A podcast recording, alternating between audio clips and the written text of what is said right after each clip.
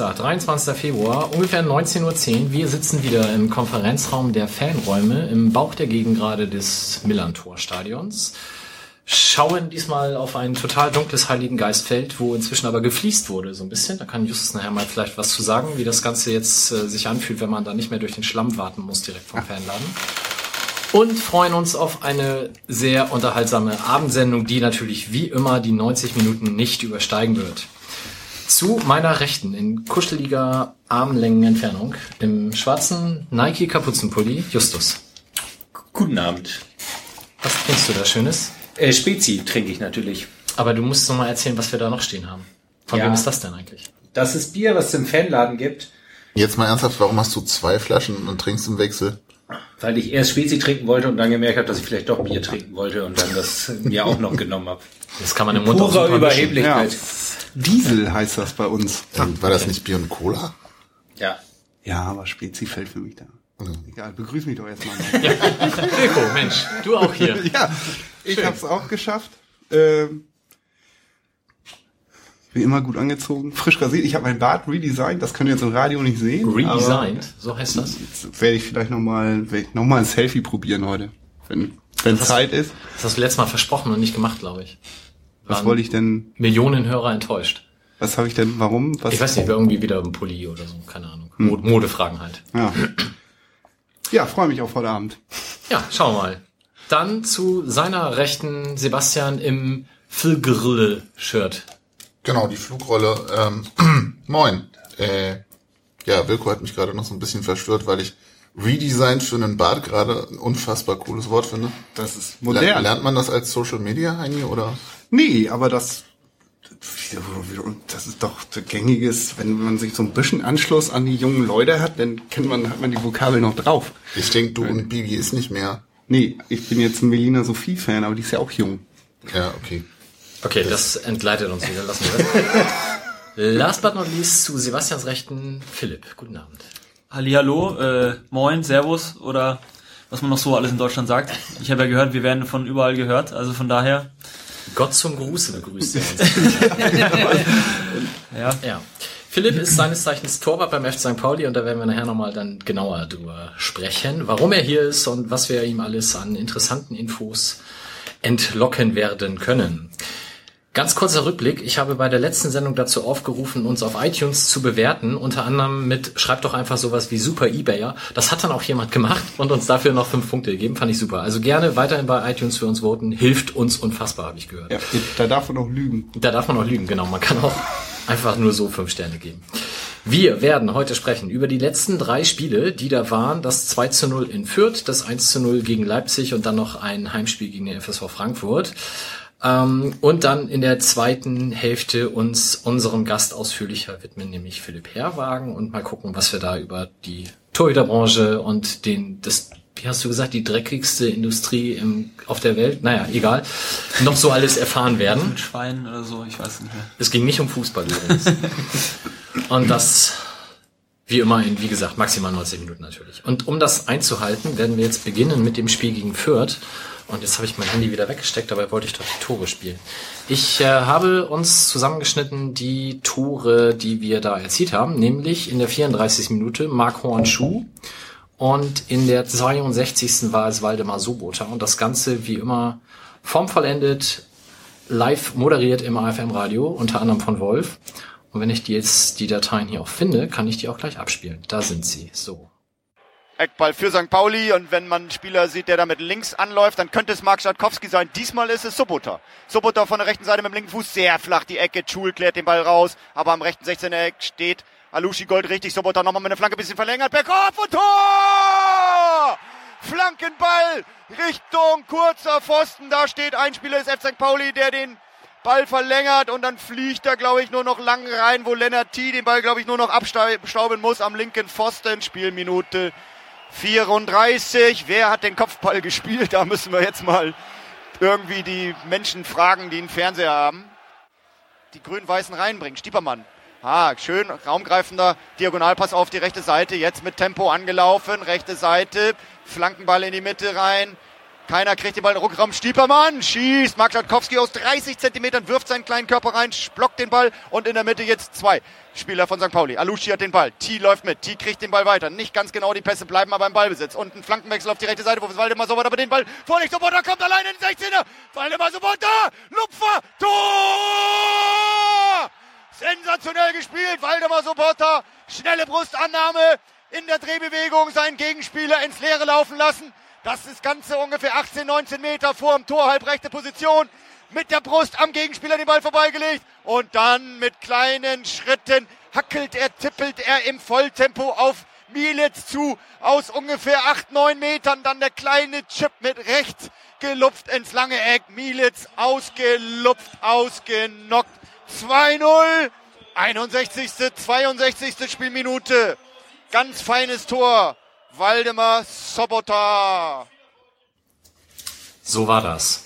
Und ich glaube, von uns waren nur zwei Leute da, nämlich Philipp und Sebastian. Sebastian, magst du anfangen? Ja, zu den Toren muss ich ja nichts mehr sagen. Ich fand's gut. Ähm, sehr kurz noch. Ähm, ich habe ja eine relativ katastrophale Auswärtsbilanz in den letzten Jahren, von daher war ich sehr beruhigt, dass ich dann auch noch Auswärtssiege kann. Ähm, ich fand souveränes Spiel, hat Spaß gemacht. Ähm, fußballerisch, die ersten zehn Minuten fand ich so ein bisschen stressig, weil ich mir so ein bisschen unschlüssig war, ob das jetzt die ganze Zeit so weiterläuft und Fürth dann irgendwann ein bisschen mehr Zugriff auf die letzten 20 Meter des Platzes kriegt oder ob die weiter sich so doof anstellen. Ähm, dann wurde es ausgeglichener, dann irgendwann das Tor und danach hatte ich irgendwie nie mehr das Gefühl, dass da noch was anbrennen würde. Ähm, nö, fand ich gut, gerade für nach der Winterpause und auswärts und Fürth und so sehr entspannter Spieltag. Ich war ja noch bei, bei einem Kumpel bei Jakob und waren irgendwie Samstagabend schon unterwegs und Fürth ist sehr beschaulich da, habe ich festgestellt. Aber ganz niedlich. Das Stadion, ich, ich habe ja dann angefangen, das Stadion zu loben und dachte so, ich finde das eigentlich ganz ulkig mit diesem da reingebauten, in die Tribüne steht ja so ein Funktionsgebäude, das die Hälfte der, der, ähm, der Haupttribüne quasi einnimmt, wo dann wohl auch die Logen sind. Und das fand ich ganz charmant, weil halt mal ein bisschen was Spezielles. Habe ich dann erfahren, das wird jetzt abgerissen. Also jetzt, jetzt. Von daher mal gucken, wie es danach aussieht. Aber ähm, nö, sehr netter Fußballausflug. Fand ich Aber gut. bauen die denn an derselben Stelle neu? Genau, die machen es wohl so ähnlich wie wir. Sprich, Rekonstruktion jetzt erstmal der, der Haupttribüne sozusagen. Das ist ja die, die alte, das, das klassische Rohnhof-Ding, ne, was da steht. Weiß ich nicht, wie klassisch das ist, aber da steht halt dieses, dieses Aus dem Gästeblock links, oder? Genau, vom Ja. Gästeblock links, das wo dann irgendwie die eine Hälfte des Hauses oder so, ein- so ein Containerhaus irgendwie und die andere Hälfte halt die Tribüne. Aber weil die sieht ja aus wie, keine Ahnung, wie hier bei Victoria, die hohe Lufttribüne. Die ist ja nicht viel größer. Und daneben steht dann dieser komische, unförmige Würfel mit den Logen. Genau, aber das fand ich irgendwie ganz ulkig, weil es halt mal was anderes ist. Aber ich so, ist ulkig, die so, wird abgerissen. Ungefähr ab morgen. Das war doch das Stadion auch mit den ulkigen Namen der Vergangenheit, ne? Ja, aber jetzt hat es auch einen ulkigen Namen. Ja, und da, da gab es eine Choreo, ne? Zu, zu dem Namen. Genau. Genau, die Vierter hat eine Choreo. Ähm, sinngemäß heißt das Stadion ja jetzt, ähm, wenn ich, okay, ich krieg Hauer aus Fürth, egal. Sowas wie Stadion am Hohenhof und dann unten drunter in kleiner geschrieben irgendein Sponsorenname. Das ist irgendein Bauunternehmer. Geduldet von Michael Kühne oder so. So ungefähr. Ähm, Immobilienmakler ist er. und- Oder so, genau. Äh, jedenfalls Kohle über Immobilien. Auch eine ganz ehrbare Branche. Total. äh, Unterhaltungsindustrie eben, ne? Ja, Ähm, und die hatten dann über der, ja, nennen wir sie mal Ultrakurve, da eine ähm, Komplett-Choreo irgendwie, wo dann drauf stand, ja, ich krieg's nicht mehr zusammen, aber so sinngemäß äh, einmal Rohnhof, immer Rohnhof oder so. Ähm, die haben sich wohl darüber gefreut, dass ihr Stadionname so halbwegs erhalten bleibt und es jetzt nicht wieder Playmobil oder Trolley Arena oder so. ganz schlimm.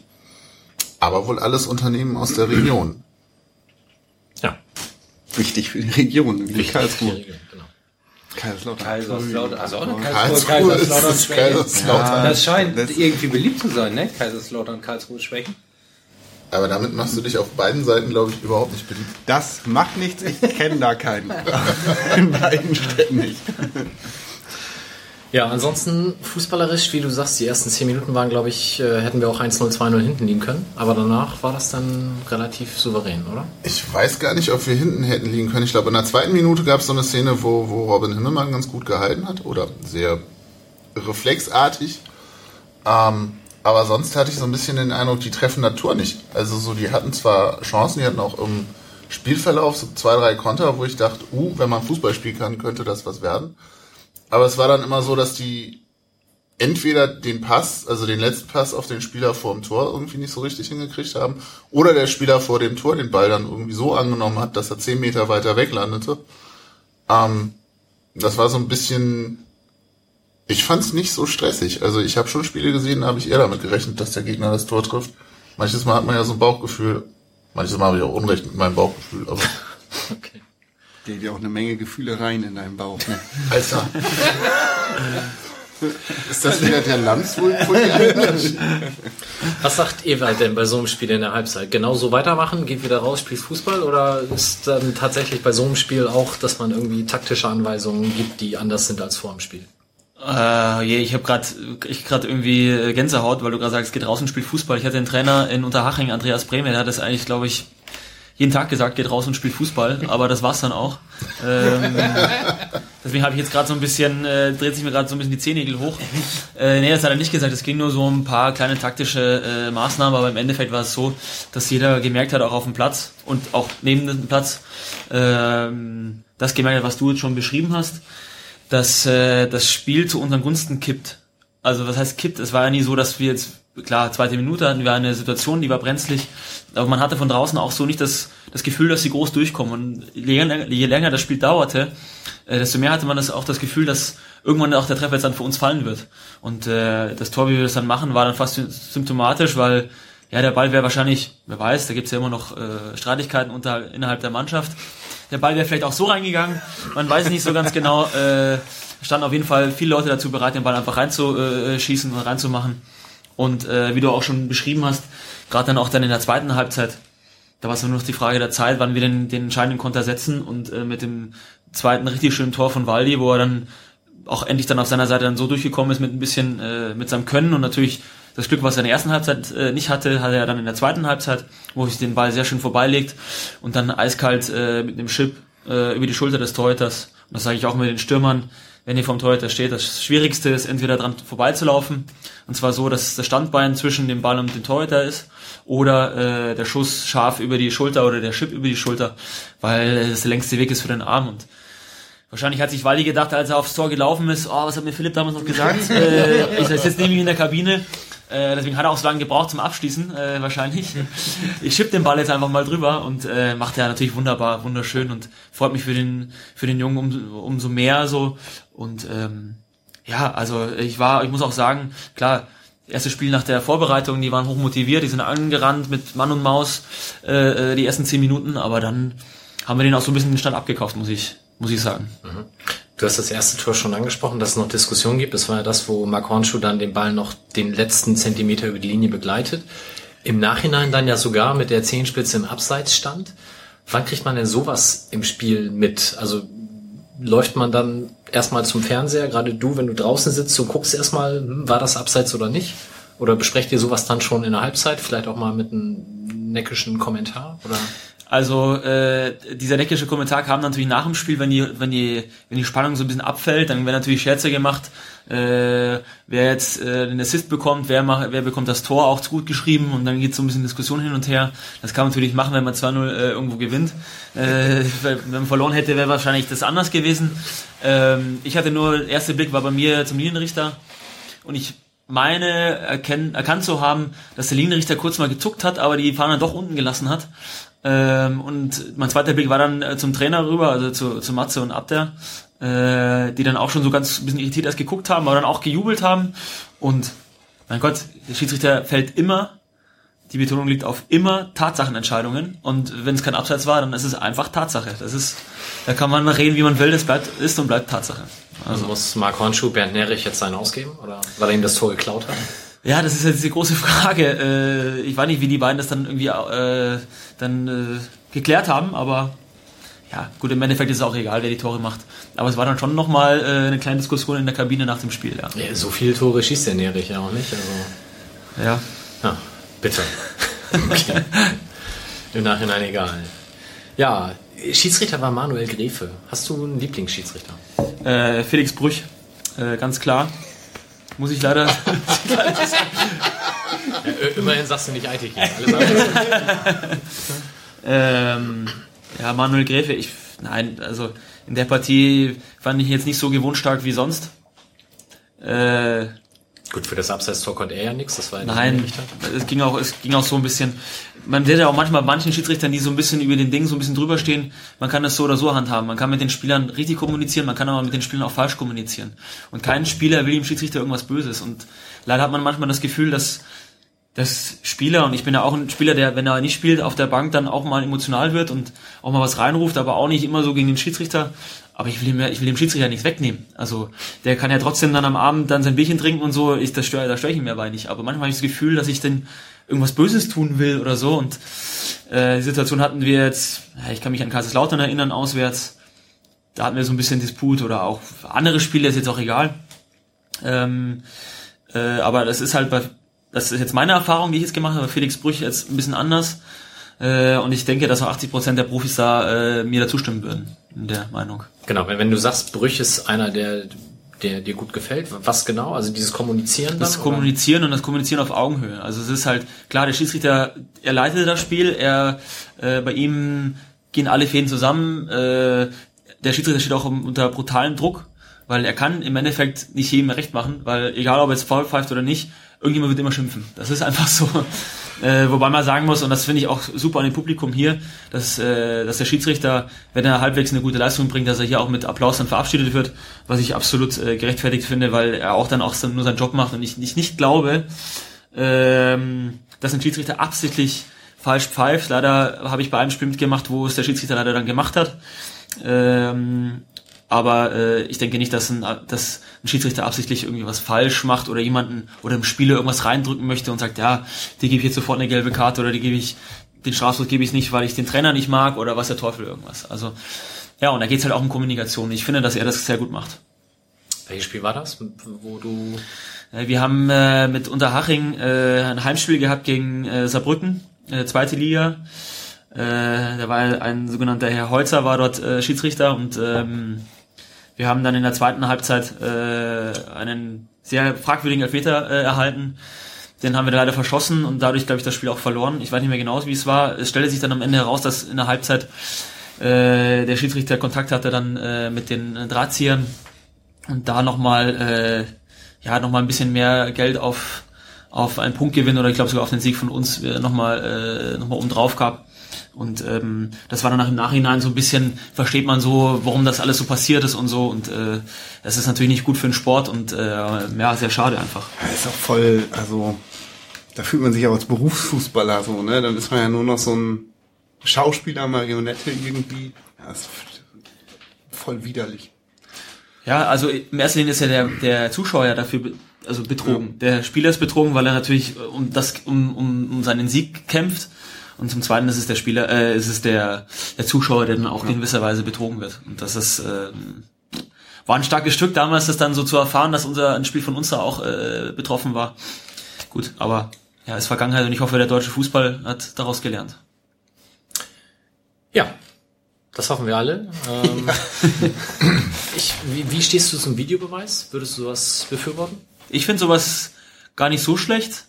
Ähm, man sieht in Amerika, dass es so auch schon gang und gäbe ist oder beim Tennis, äh, dass Entscheidungen dann nochmal äh, geguckt werden können aus Sportlersicht. Als Fan, boah, da will mir, glaube ich, die Diskussion fehlen, ja, was jetzt Abseits, was keine Abseits, weil das gehört zum Fußball auch so ein bisschen dazu. Und äh, das macht den Fußball auch noch so ein Stück menschlich. Weil Menschen machen einfach Fehler, das ist einfach so. Und äh, nimmt dem Fußball so ein bisschen auch die Diskussionsgrundlage in bestimmten Situationen. Und ähm, klar, Fußball ist mittlerweile auch ein Millionengeschäft. Äh, das haben die Amerikaner relativ äh, schnell erkannt und haben dann dadurch äh, sich dann auch ein bisschen absichern wollen. Und äh, wenn ich dann so höre, dass beim Baseball, glaube ich, ist das so, dass der Supervisor in New York sitzt, auch wenn ein Spiel in San Francisco ist und er dann dort angerufen wird und um dann eine Entscheidung zu fällen, ob derjenige dann aus war oder äh, gefault hat oder was der Teufel. Ähm, auch ein starkes Stück, kann ich mir jetzt beim Fußball nicht so vorstellen. Äh, aber vielleicht so eine Torlinientechnik zum Beispiel würde äh, wäre vielleicht ja eine Sache, die man wenigstens mal in Betracht ziehen sollte. Gut, die haben wir ja schon, aber jetzt geht es ja um, um Sachen wie bei Foulspielen etc., wo es äh, ja, also der Vergleich zum amerikanischen Sport, da sind oder auch gerade beim Tennis, da sind es halt Schwarz-Weiß-Entscheidungen. Und das finde ich beim Fußball immer noch unfassbar schwierig. Zeige ich irgendein Foulspiel, wo derjenige leicht berührt wird in dieser Dynamik des schnellen Laufens, drei Leuten und der eine wird sagen, klares Foul, der zweite wird sagen, gar kein Foul, und der dritte sagt, ich weiß nicht. Genau darum geht's. Es geht um die äh, Entscheidungsmacht. Ist es dann Markus Merck, der in Kaiserslautern hockt oder bei Sky und dann sagt, ja, das ist faul, das ist rot, das ist gelb.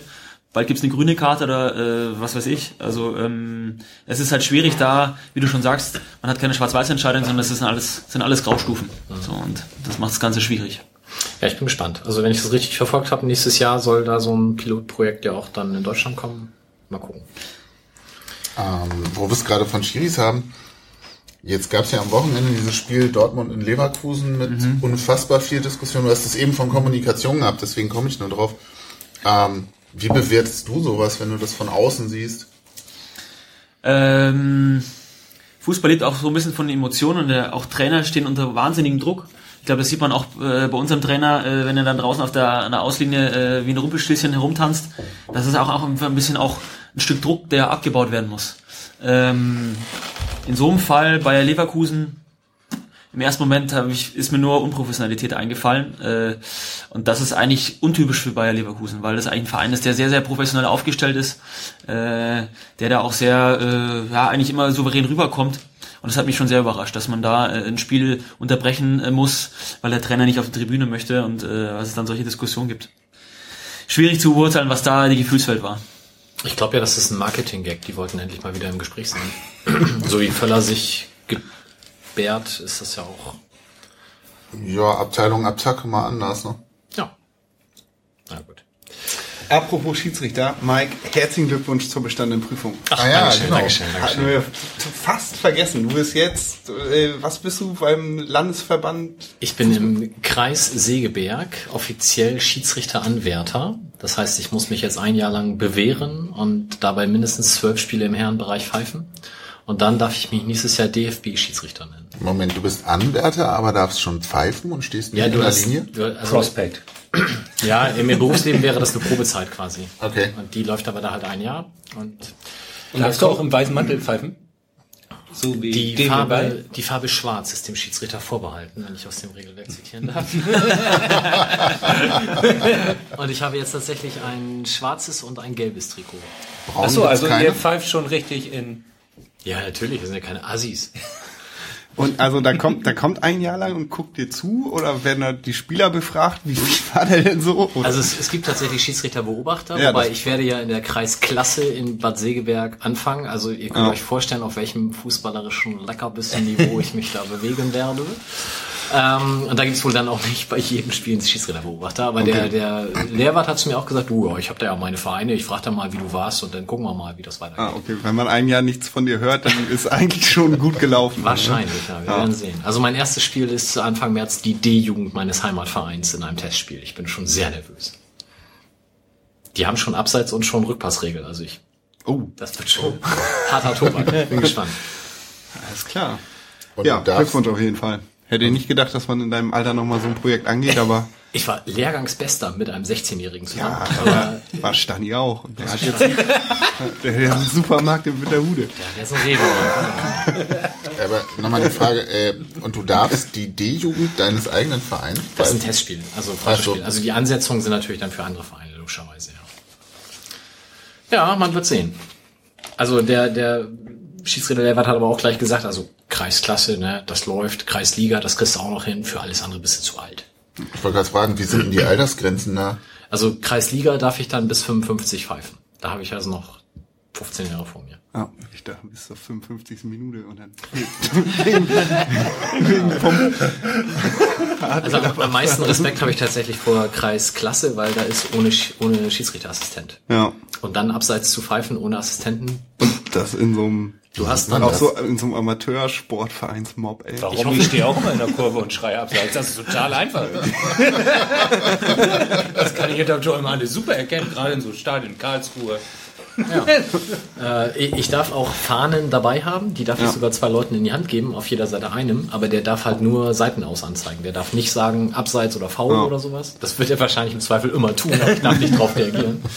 Äh, sondern der darf nur Seiten aus. Aber ich finde es beruhigend, dass du die Fahnen weitergeben darfst, weil ich hatte gerade in meinem Kopf so dieses Bild, wie du mit den beiden Fahnen in den Händen. Ja, ich werde sicherlich die eine oder andere Anekdote zum Besten geben können. Ja, Auf ich jeden Fall musst du das mit diesen zwei gelben Karten machen. Django damals, ja, genau. Ich habe auf meinem Facebook-Profil habe ich geschrieben, bei Bad Sägewerk ein neuer Sheriff ist in der Stadt. Das habe ich auf Twitter aber nicht getraut, in irgendwelchen Account, ja. Ja, haben wir noch was zu Fürth? Nee. mal cooles Pflaster für uns. Eigentlich, ne, oder? Na, eigentlich nie, ne? Außer als wir aufgestiegen sind. Ja, und jetzt, Und jetzt halt wieder, Vor zwei Wochen. wo wir wieder aufsteigen. was mir noch einfällt, ist, was ich sensationell lustig fand, was jetzt wahrscheinlich übers Podcast-Radio wieder überhaupt nicht lustig wirkt. Wir waren dem, Ka ähm, dem Vorsänger zu schnell. Es wurde dann irgendwann gebremst. Ihr seid zu schnell, ihr müsst zwischendurch Luft holen. Dann wurde zwei Minuten geübt, dann haben wir ein anderes Lied gesungen. Weil irgendwie hat es ihm nicht gepasst, wie wir gesungen haben. Ja, das ist auch, glaube ich, ganz schwierig. Und es gab ja mal diesen Artikel, der äh, dirigierte Männerchor von Philipp Köster von der Elf Freunde, der sich da über die Ultrakultur so ein bisschen und über dieses Klatschen und so weiter äh, ausgelassen hat. Und ähm, meine Vermutung ist ja, dass das Klatschen überhaupt das rhythmische Singen über so eine breite, Gott, jetzt hätte es mal einen Bierunfall gegeben, über die ganze Breite von so einer Kurve überhaupt erst möglich macht, weil man sich dadurch selber den Takt vorgibt. Also du kriegst ja sonst, Schall ist ja sehr langsam. Äh, Und dass man dafür sorgt, dass Leute, die 50 Meter oder so auseinander stehen, im gleichen Takt singen ist ja sehr schwer. Deswegen gibt's ja bei Orchestern den äh, Dirigenten tatsächlich vorne, der den Takt vorgibt. Und das ist meiner Meinung nach beim äh, bei den in den Ultrakurven ist das halt das gemeinsame Klatschen, was alle auf dem gleichen Takt hält.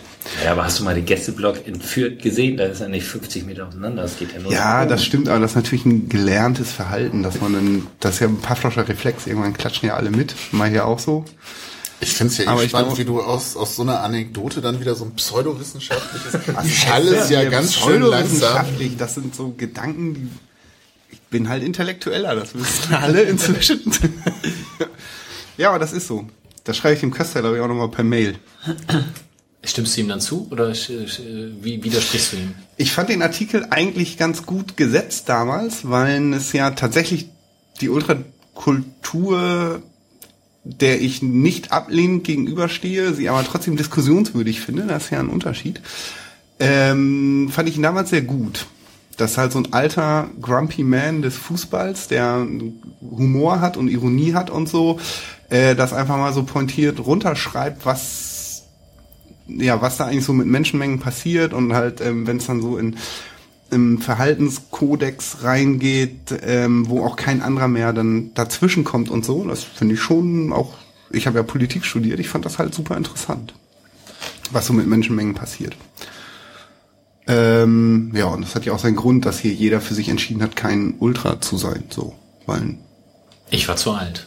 Also, echt, sonst wärst du Ultra geworden. Ich glaube, ich wäre auch, wenn ich jung wäre, kein Ultra geworden. doch, ich war ja bei Das den Passanten damals. Das war ja so der, der Vorläufer dessen, was Du hast heute Ultra heißt. erfunden, aber Also Nee, uralt nee, nee, nee. Ultra. Ich war bei, bei den Passanten war ich auch immer der, der nicht mitgebastelt hat. Also das war immer so, äh, das konnte ich nicht. Zwei linke Hände, jede Hand, fünf Daumen und so. Aber ansonsten schon, ne, so Gesänge fand ich Ja, damals Gesänge schon durchaus auch gut. unterstützenswert. Und englischer Support hin oder her, also ja, finde ich auch schick, aber ich fand das auch geil, wenn man so einen 90 Minuten Dauergesang macht. Also Mhm. ist nicht total gegen meine Einstellung. Tja, davon ab, demnächst langsamer singen auf jeden Fall. Wenn ihr uns hört, Genau. Zumindest in langsamer Fürth, singen. ja, genau. Gut, dann sind wir mit Fürth soweit durch. Leiten wir über zu dem Heimspiel, welches von den beiden letzten durchaus das, ähm, ich sag's mal ganz wertfrei, schönere war. Äh, und wir fangen an mit der Schilderung des Tores, welches Mark Schatkowski in der achten Minute erzielt hat gegen RB Leipzig. Und da kommt der Passversuch von Sabitzer, der ist ungenau, der bleibt bei den St. Paulianern hängen und jetzt auf der rechten Seite wieder Enes Alusche, der spielt Ball in die Mitte rein über die Mittellinie auf Titi, den Ball dreht sich einmal mit der Sohle und spielt einen ganz hohen weiten Ball auf die linke Seite raus, wo Buchtmann Platz hat, mit vollem Tempo, läuft da jetzt in den freien Raum, Bubala, Bubala quer auf Jankowski, Jankowski schießt und Tor! Tor! Tor! Tor! Tor! Starke Konterspiel, St. Pauli kontert, RB Leipzig aus, sieben Minuten, achte Spielminute. Und Marc Schatkowski steht nach der Ablage links auf der Seite schon frei, geht dann aber nochmal links weg vom Mann und schießt mit links ungefähr 10, 11, 12 Meter von der Grundlinie entfernt, können so 16 Meter Torentfernung sein, mit links flach den Ball ins rechte Eck, keine Chance für Gulaschi. Acht Minuten Spielzeit, Leipzig in Rückstand, Wahnsinn. Alle denken zuerst, was macht Schatkowski, weil er seine Position zum Tor ja erstmal verschlechtert, weil er links außen geht. Aber dann holt er da einen Schuss raus. Volles Fund links, flach, hoppelt mehrmals. Keine Chance aus meiner Sicht für Gulaschi. Freuen wir uns über die frühe Führung, sind aber immer noch über 82 Minuten hier zu spielen. Ja, 82 Minuten, in denen dann ja gar nichts mehr passierte, Justus. Absolut nicht. Ich frage mich gerade, du hast ja hier so einen Zettel vorbereitet, wie immer. Ja. Mit den Spieldaten und Schiedsrichterdaten und auch Zuschauer. Von welcher Seite ist das? Weil 25.000 Zuschauer, das lese ich tatsächlich nie. Richtig, genau. Und jetzt pass mal auf, ich blätter mal um. Verrückt. Gegen Frankfurt waren auch 25.000 Zuschauer Ja. da. Also mir ist das auch vorhin aufgefallen, äh, erstmals übrigens, weil ich drucke mir das immer aus von der Seite fußballdaten.de. Und ich habe noch nie gesehen, dass da eine falsche Zuschauerzahl, also eine so dermaßen falsche Zuschauerzahl stand. Das ist mir heute auch beim Ausdrucken aufgefallen, das stimmt. Ich werde das äh, anprangern demnächst. Haben wir ja jetzt ja schon. Haben wir jetzt schon. Mal gucken, ob Sie es hören, aber vielleicht sollte man sie auch nochmal auf anderem Wege drauf Steht da exakt 25.000 Ja? Ja. Nee, exakt steht da nicht, aber so. es stehen 25.000 Zuschauer. Ja. oh, ey. Ja, also bei dem Spiel, ähm, ich stehe ja am Anfang immer beim, vor dem Gästeblock sozusagen, mit meistens dann noch meinen Kollegen, weil ich die mal zu ähm, eine halbe Stunde vor Spielbeginn gibt es immer eine Besprechung dazu, das heißt Kurvengespräch, ob alles gut gelaufen ist mit Einlass und so weiter und ob es Probleme gibt. Und dann bleibe ich meistens die ersten paar Minuten vor dem Gästeblock stehen. Und da machte dann doch tatsächlich Tschaikowski ja das Tor, auf, also auf dem Tor vor der Nordkurve und kam dann auch so in die Richtung gelaufen. Das hat mich sehr gefreut, weil ich, also nicht weil ich da stand, sondern weil das irgendwie, ich war so nah dran. Das passiert mir irgendwie nicht oft, dass da genau in den, in der Zeit, wo ich mal die zehn Minuten im Innenraum stehe, dann auch noch da ein Tor passiert. Und ich habe gesagt, oh, das wird aber trotzdem nichts heute. Aber wie man merkt, habe ich nicht so viel Ahnung von Fußball. Und es wurde trotzdem was. Und äh, super Spiel, fand ich wirklich. Trotz, also 1-0 ist ja oft nicht so ein super Spiel, finde ich. Aber das war schon äh, einer der besseren Spiele, wo ich in der letzten Zeit so war, würde ich behaupten. Wird mir wahrscheinlich auch jeder zustimmen. Ich denke, ja. Ich hatte erst die Befürchtung, ähm, dass äh, Schatkowski sich in eine Kurve vertan hat und ich dachte, oh Gott, ey, hoffentlich jubelt er jetzt nicht die Gästefans an. So Stimmt, als- das habe ich auch kurz so, überlegt. Als, so als Hat er dann aber nicht gemacht. Oder so. Ich glaube auch, er wollte erst und hat, dann hat er es dann aber rechtzeitig gemerkt. Also, dass er einfach so, so losgerannt ist auf irgendwelche Leute. und äh, da war ich dann auch doch echt froh, dass er, das will ich in meinem eigenen Stadion echt nicht sehen. er Darüber Gäste- denkst du nach, wenn du ein Tor bejubelst? Er hat Ja. Politik studiert. Ich bin ja als Intellektueller bekannt. ähm, äh, nee, aber da ist mir das tatsächlich aufgefallen, weil er war ja so auf halblinker Position und so und ähm, dass denn da, äh, wenn man so ein Tor in der acht Minute schießt, alle Dämme brechen, das verstehe ich ja auch komplett und so und dass man dann, aber ich habe wirklich gedacht, also weil ich diese Geste an sich eigentlich äh, richtig, richtig scheiße finde. Also vor Gästefans äh, rumzuprollen, finde ich halt ultra beknackt.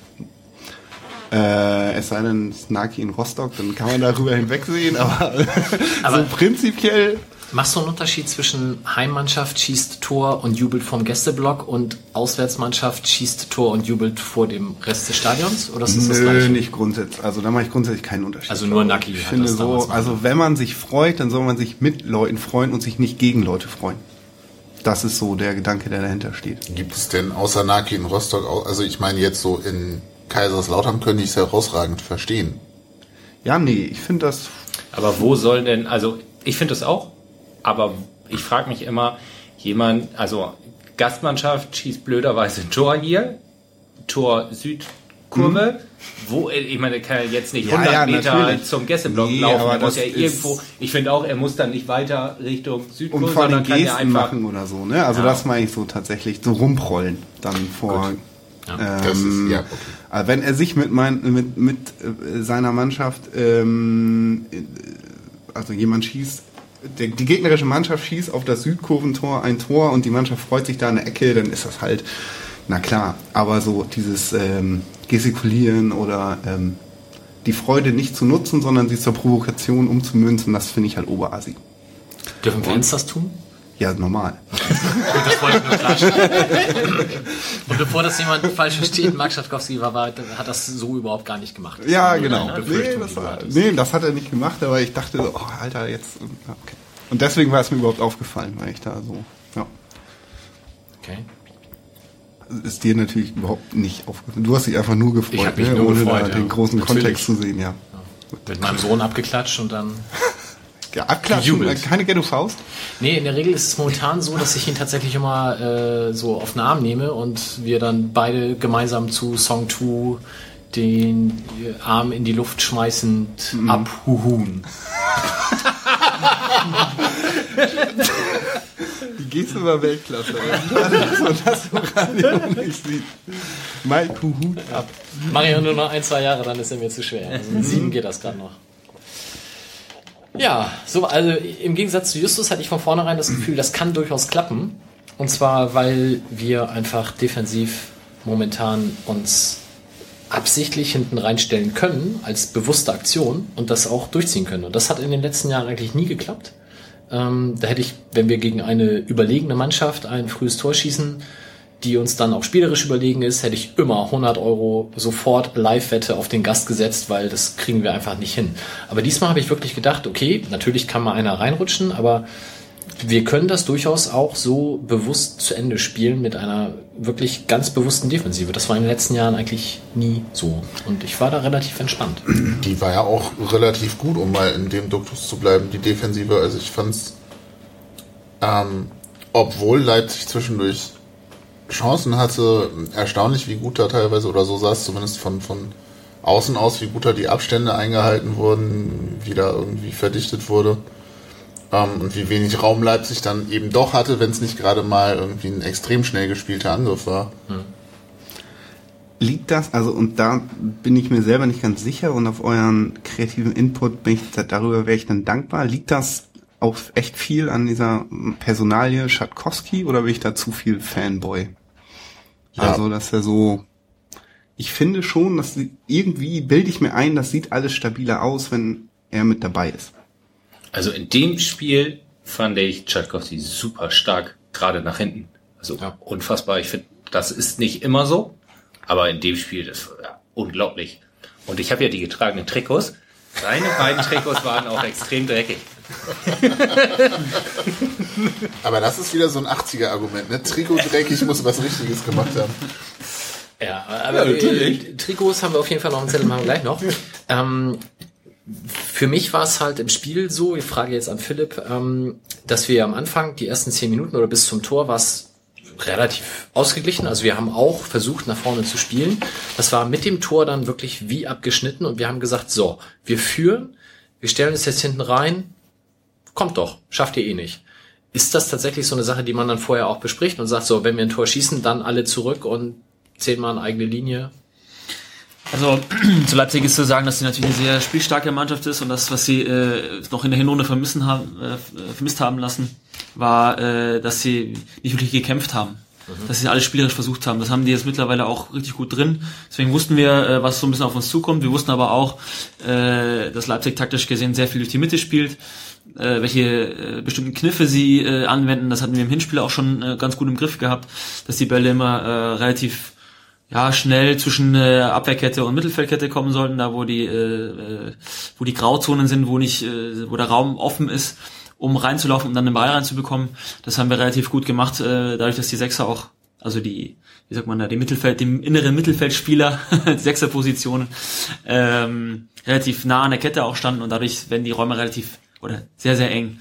Und dann äh, ist es halt Leipzig, auch für Leipzig dann schwierig, da durchzukommen. Und äh, wir hatten aber dann so ein bisschen, und das kommt auch so aus der Mannschaft ein bisschen heraus, wir sind relativ schnell so ein bisschen auch ins Spiel gekommen, konnten dann auch mal vorne attackieren, machen dann das Tor, das spielt uns natürlich dann sehr in die Karten und konnten dann unser Spiel, unser Spiel aufziehen, beziehungsweise Sisu spielen lassen in Zonen, die uns nicht, nicht so weh getan haben. Natürlich mussten wir den einen oder anderen Angriff dann auch aushalten. Es hätte auch der eine oder andere Ball reinrutschen können. Aber das ist wie, das ist so eine Art Momentum, wo du halt das Gefühl hast, nee, heute nicht. Und wir werden auch gleich äh, über Frankfurt sprechen. Da ist das Thema dann wieder was anderes. Äh, das ist taktisch auch wieder nochmal anders äh, angelegt. Aber gegen Leipzig ist es natürlich äh, super aufgegangen. Und ich hätte mir da halt gewünscht, dass wir den einen oder anderen Konter noch ein bisschen, bisschen besser fahren. Wir waren natürlich dann so reingedrückt, dass du dann fast ja, 70, 80 Meter zum gegnerischen Tor hast und da äh, äh, einen Konter zu fahren, wo dann der Ball auch nicht, äh, ja, nicht eine, die Linie runtergeht, sondern wo die Angriffs äh, Diagonal dann ist, das macht es dann nochmal länger und nochmal schwieriger. Äh, deswegen hätte ich mich gewünscht, dass wir da nochmal einen Konter fahren, um dann noch das zweite Tor zu schießen. Äh, aber alles in allem haben wir uns da super reingehauen. Jetzt nochmal, äh, weil Marc ja nochmal angesprochen worden ist, äh, bei Marc äh, sieht man halt wahnsinnig die Entwicklung, dass er jetzt so vom vom Jungenhaften, wie er auch gern nochmal auch von den Fans und gerade von den weiblichen Fans noch so gesehen wird, äh, auch so zum Mann heranreift und die Zweikämpfe noch ganz anders annimmt wie jetzt noch vor einem Jahr oder vor zwei Jahren. Und Marc kenne ich ja noch aus meiner Bochumer Zeit, wo er noch äh, so aus der Jugend noch so kam und da halt einen wahnsinnigen Schritt gemacht hat. Und äh, ich denke, er hat nicht nur als, als, als Spieler einen Schritt gemacht, sondern auch als Persönlichkeit und das freut mich wahnsinnig für ihn, dass er da ähm, ja, da so ein gutes Feedback bekommen, auch von den Fans. Aber es ist halt so, man kann halt nicht 34 Mal, weil wir halt auch nur Menschen sind und keine Maschinen, 34 Mal so die äh, Leistung abrufen, weil es auch sehr, sehr anstrengend ist, gerade für unsere, äh, für, für unsere Mittelfeldspieler. Und ja, so, äh, so habe ich das Spiel gesehen. Ähm, wir haben ja gerade nochmal über so die Fans äh, nochmal geredet und so mit so Gesten. Ich glaube auch nicht, dass Marc das vorhatte. Ich glaube, er wollte halt irgendwo hinlaufen und äh, hat dann irgendjemanden gesucht, der äh, ein braunweines Trikot noch anhatte. Äh, es sei aber noch ein Kommentar zu erwähnen zu den Leipzig-Fans. Das ist das, was mir aufgefallen ist. Ich glaube, ich war nicht der Einzige. Äh, als wir unsere obligatorische äh, Ehrenrunde vor dem Spiel gemacht haben, gab es auch zahlreiche Leipzig-Fans, die mit auch uns zu äh, applaudiert haben. Deswegen war ich halt noch so ein bisschen irritiert und habe aber dann auch irgendwie auch zurück applaudiert so. Und äh, dann auch nach dem Spiel war es auch so, dass es Fans gab in diesem Blog, die uns auch äh, beklatscht haben. Und da haben wir dann auch als Mannschaft, das hat man dann auch schon auch gesehen, dann auch zurückgeklatscht. Und das war dann auch ein, gut, die haben dann Spitzenreiter, äh, Spitzenreiter gesungen. Das war dann noch deren, äh, äh, deren Ding so, klar. Sei ihnen gegönnt. Sei ihnen gegönnt. Die werden wahrscheinlich auch aufsteigen als Erster, wer weiß. Ähm, aber dieser Abend war einfach für uns und äh, für den FC St. Pauli der Abend und nicht, und nicht deren Abend. Ich habe ähm, in der letzten Saison, als wir gegen, ich weiß gar nicht, das gegen Hoffenheim zu Hause das Spiel gewonnen haben, wo Ralf Gunesch ein Tor geschossen hat. Er hat ja nur ein Tor geschossen für uns. Ähm, da hat er vor dem Spiel zu mir gesagt, Mike, gegen Hoffenheim, wenn du nochmal richtig Geld gewinnen willst, setz da auf Heimsieg, wir sind so heiß, wir wollen die unbedingt weghauen. Du hattest Insider-Informationen. Alter, das kannst du im Radio nicht erzählen. Ja, es, es war ja ein wirklich aus der eigenen innersten Motivation heraus, weil das Hinspiel war wohl auch ein bisschen schmutzig und so. Also er hatte wirklich gesagt, wir sind so derbe motiviert. Ist das bei euch auch ein Thema, dass man RB Leipzig als Verein oder Konstrukt oder wie auch immer anders wahrnimmt als zum Beispiel Sandhausen? Oder ist es, was weiß ich, wenn man da sieht, da sitzt mit Davy Selke einer auf der Bank, der letztes Jahr noch bei Werder gespielt hat und acht Millionen gekostet hat, dass man sich da nochmal irgendwie mehr pusht oder ist es dann doch nur ein Heimspiel? Doch nur ein Heimspiel ist so, ist hart gesagt. Also äh, äh, ich sag's mal so, es ist ein, es ist ein, äh, ein Pflichtspiel, wo es Punkte gibt, wo es sich äh, für zu kämpfen lohnt. Ähm, dann ist es aber auch egal, ob es dann Leipzig oder äh, eine andere Mannschaft ist. Äh, natürlich, gerade wenn man, ich habe mit äh, mit Marcel Halzenberg noch so ein bisschen Kontakt und man kriegt dann schon mit, weil wie da so die Verhältnisse sind und wie da so die Strukturen sind, dann ist es halt natürlich schon wenn man den Namen Red Bull, äh, ach Red Bull darf man gar nicht sagen, Rasenball Leipzig hört, ähm, dann ist es dann schon nochmal so eine Sache, okay, die buttern da richtig rein und äh, klar ist kein Verein, der äh, jetzt groß Herz oder Tradition hat, aber äh, die machen auch vieles richtig, gerade was so die Professionalität betrifft. Aber was das Spiel selber angeht, äh, würde ich mich jetzt gegen, weiß ich nicht, gegen Klein Kleckersdorf genauso reinhauen wie gegen äh, RB Leipzig. Also das hat für mich jetzt keinen großen Unterschied. Und ich glaube, in der Mannschaft, so wie ich das mitbekommen habe, hab, äh, äh, macht das auch nicht den großen Unterschied. Ähm, als Fan, jetzt spreche ich als Fan, ist das natürlich, äh, ist das wie ein rotes Tuch. Da gebe ich ganz offen zu. Aber wenn ich hier im Tor stehe oder wenn ich jetzt äh, mit Fußball arbeite äh, und meinem Beruf nachgehe, dann muss ich professionell bleiben. Und äh, da bin ich äh, gegen Leipzig genauso professionell, wie es gegen Frankfurt ist. Wäre ich aber jetzt nicht auf der Bank gesessen, sondern auf der, auf der Tribüne gestanden, dann ähm, wäre das bestimmt anders gewesen. Hast du zu Marcel Halzenberg vor dem Spiel direkt Kontakt gehabt? War er überhaupt hier? Ich weiß Nee, nee, nicht. er war, er war nicht War hier. nicht Also er war auch, angereist? nee, nee, also äh, war auch angeschlagen und ja, gut, was soll ich sagen? Also da gibt's ja auch, gab's ja auch Riesendiskussionen über den Wechsel dann. Ähm, ich finde, das war am Ende eine Win-Win-Situation, weil der Verein davon auch profitiert hat. Äh, äh, das ganze Geld als nicht unbedingt auch wieder zurück in die Mannschaft ging, sondern auch für Projekte, die den Verein betreffen, was auch immens wichtig ist. Und ich glaube, ähm, so hat jeder daran gewonnen. Und wenn Marcel dann halt da glücklich ist, dann ist er halt da glücklich. Ähm, dafür haben wir auch einen anderen Linksfuß auf der Seite, der sehr gerne für St. Pauli spielt. Ja, und auch gut. Da kann man Absolut. sagen. Gut, haben wir noch was zum Sportlichen bei dem Spiel? Noch irgendwas vergessen? Weil Philipp gerade Momentum sagt, gerade vor ein paar Minuten. Ich habe lange nicht mehr, obwohl der Gegner mehr Ballbesitz hatte, so entspannt eine zweite Halbzeit geguckt. Ich war mir sicher, das gewinnen wir.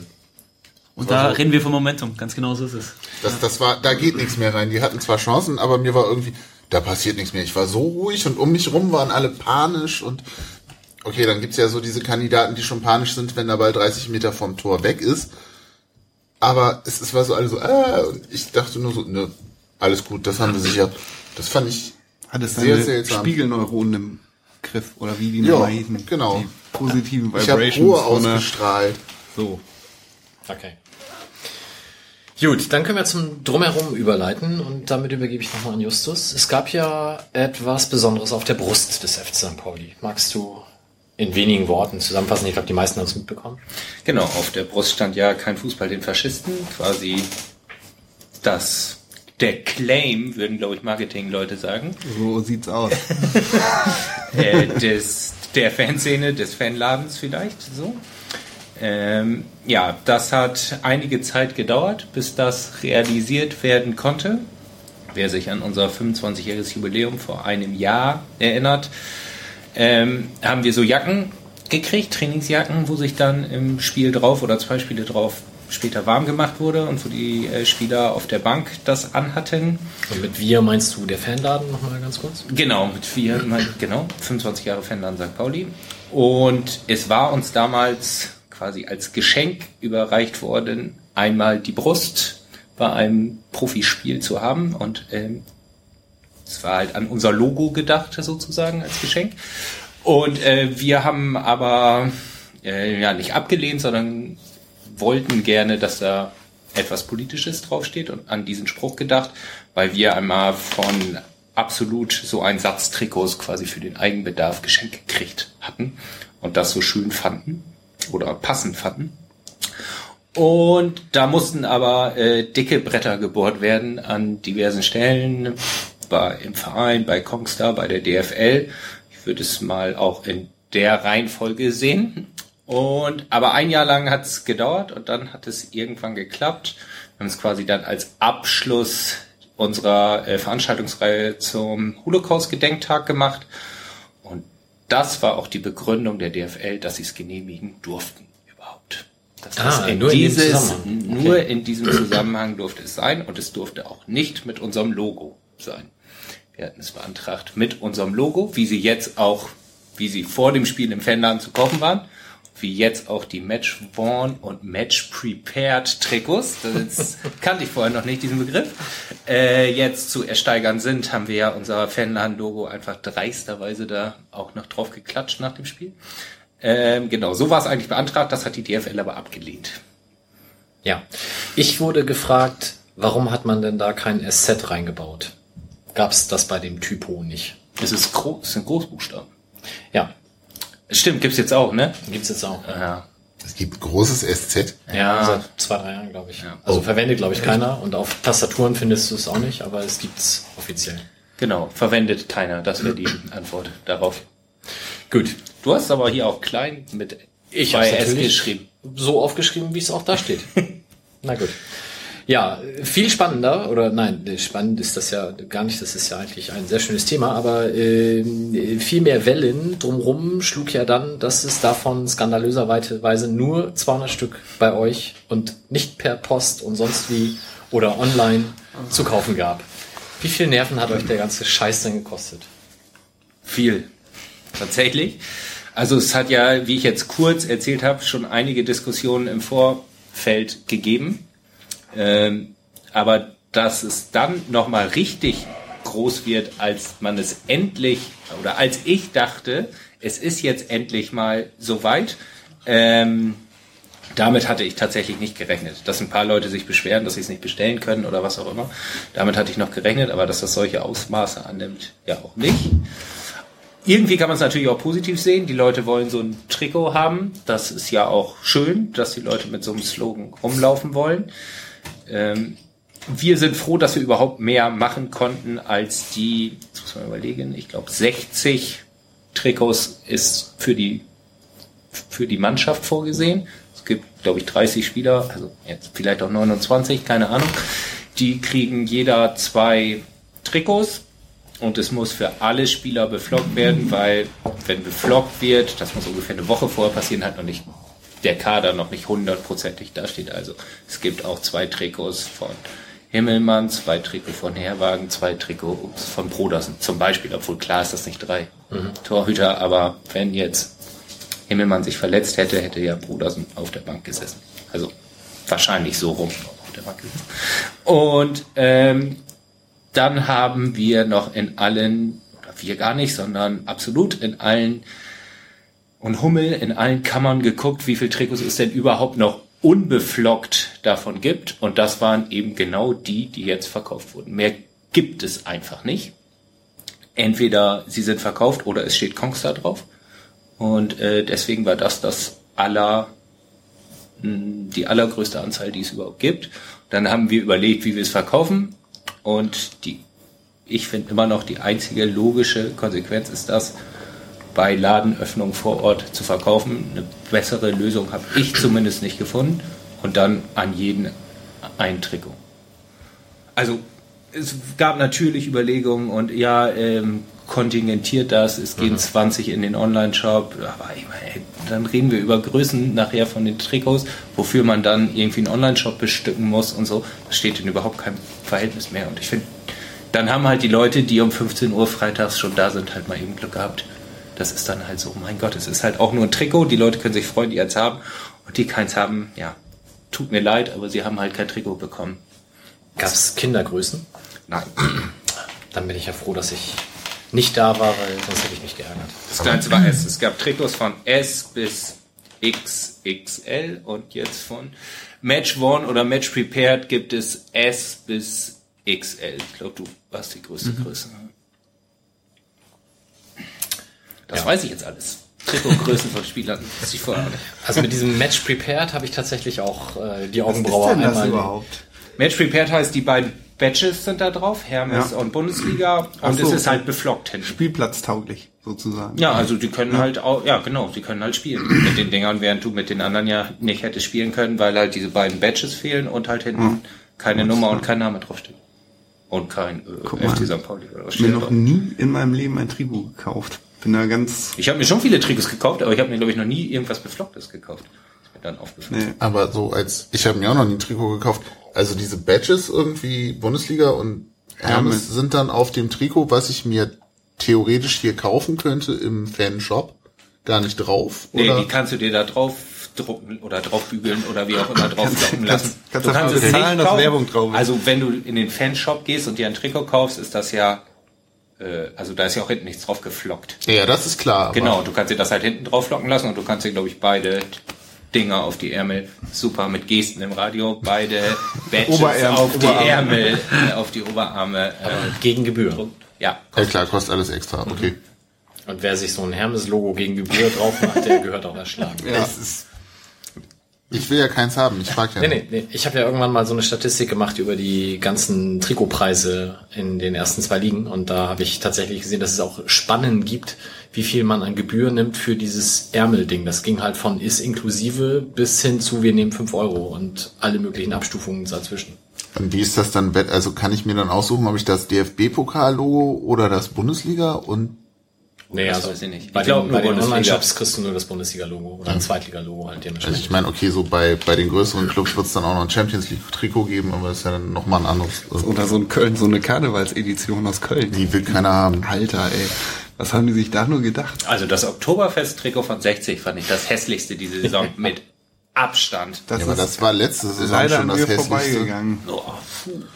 Das ist echt, also Habe ich gar nicht vor Augen. Was, was, wie sowas passiert Ja, aber das ist sieht ja- aus wie so eine, so so eine eine Tracht. Kellner-Shirt. Ja, aber das, wird da, das ist ja auch hinten so, also das hat auch einen ganz fiesen Rückendruck. Das ist echt furchtbar. Alter, Kon Schwede. können wir uns kurz darauf einigen, dass 60 insgesamt eher hässlich ist? Da müssen wir Ja. nachher nochmal den ehemaligen Unterhaching-Spieler fragen. Sehr gerne. Ja, aber das, ähm, wer jetzt noch Trikots haben möchte, Ja. kann dieses. Es werden, ich habe sie heute nämlich gezählt und verpackt und alles Mögliche.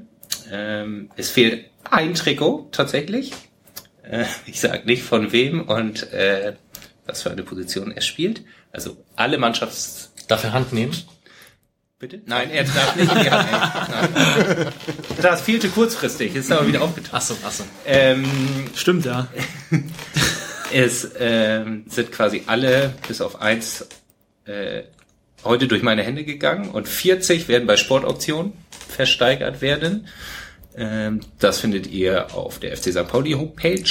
Da sind im Moment schon 10 drin. Die anderen 30 kommen jetzt immer in so 10er Schritten. Und den Rest haben wir als Fanladen behalten und wir warten noch auf die Ansetzungen, weil wir nach einem Spiel hier im Fanladen einfach welche versteigern wollen, aber das nicht unbedingt am Donnerstagabend um 22.30 Uhr starten wollen, komischerweise. Und dann wird es noch welche im Forum auch zu ersteigern geben. Ja, also nehmt durchaus ein bisschen Geld mit, weil Ja. auf Sportauktionen, also das Trikot von Himmelmann zum Beispiel steht schon bei 400 Euro, die anderen lagen auch alle mindestens bei 200, was Ja. ich so gesehen habe. Stimmt, Und- selbst so Trikots wie Sven Brodersen liegt bei 222 Euro oder so. Das hat mich auch tatsächlich erstaunt. Die Kohle fließt dann direkt in. Genau, die kommt an uns und wir werden, haben noch nicht hundertprozentig entschieden, für was für Projekte sie ausgeben, aber inhaltlich soll es um Antirassismus und oder Flüchtlingshilfe oder sowas gehen. Jo, sehr schön. Werden wir dann auch den Link zu sportauktion.de, glaube ich, ist das, dann da setzen. Ansonsten auf der Homepage findet ihr das auch. Sonst noch was zu Leipzig, was uns beschäftigt oder können wir den Punkt zumachen? Ewald hat ja ein etwas unglückliches Statement auf der einen Pressekonferenz äh, von sich gegeben, was er dann natürlich auch danach gleich wieder klargestellt hat. Wird sowas in der Mannschaft diskutiert oder sagt man, ach, der Mensch ist eigentlich alt genug, dass er sich solche PR Oder der ist Fehler schon so alt, dass er einfach Bier vor sich hin sammelt. Ey, das kennt man ja.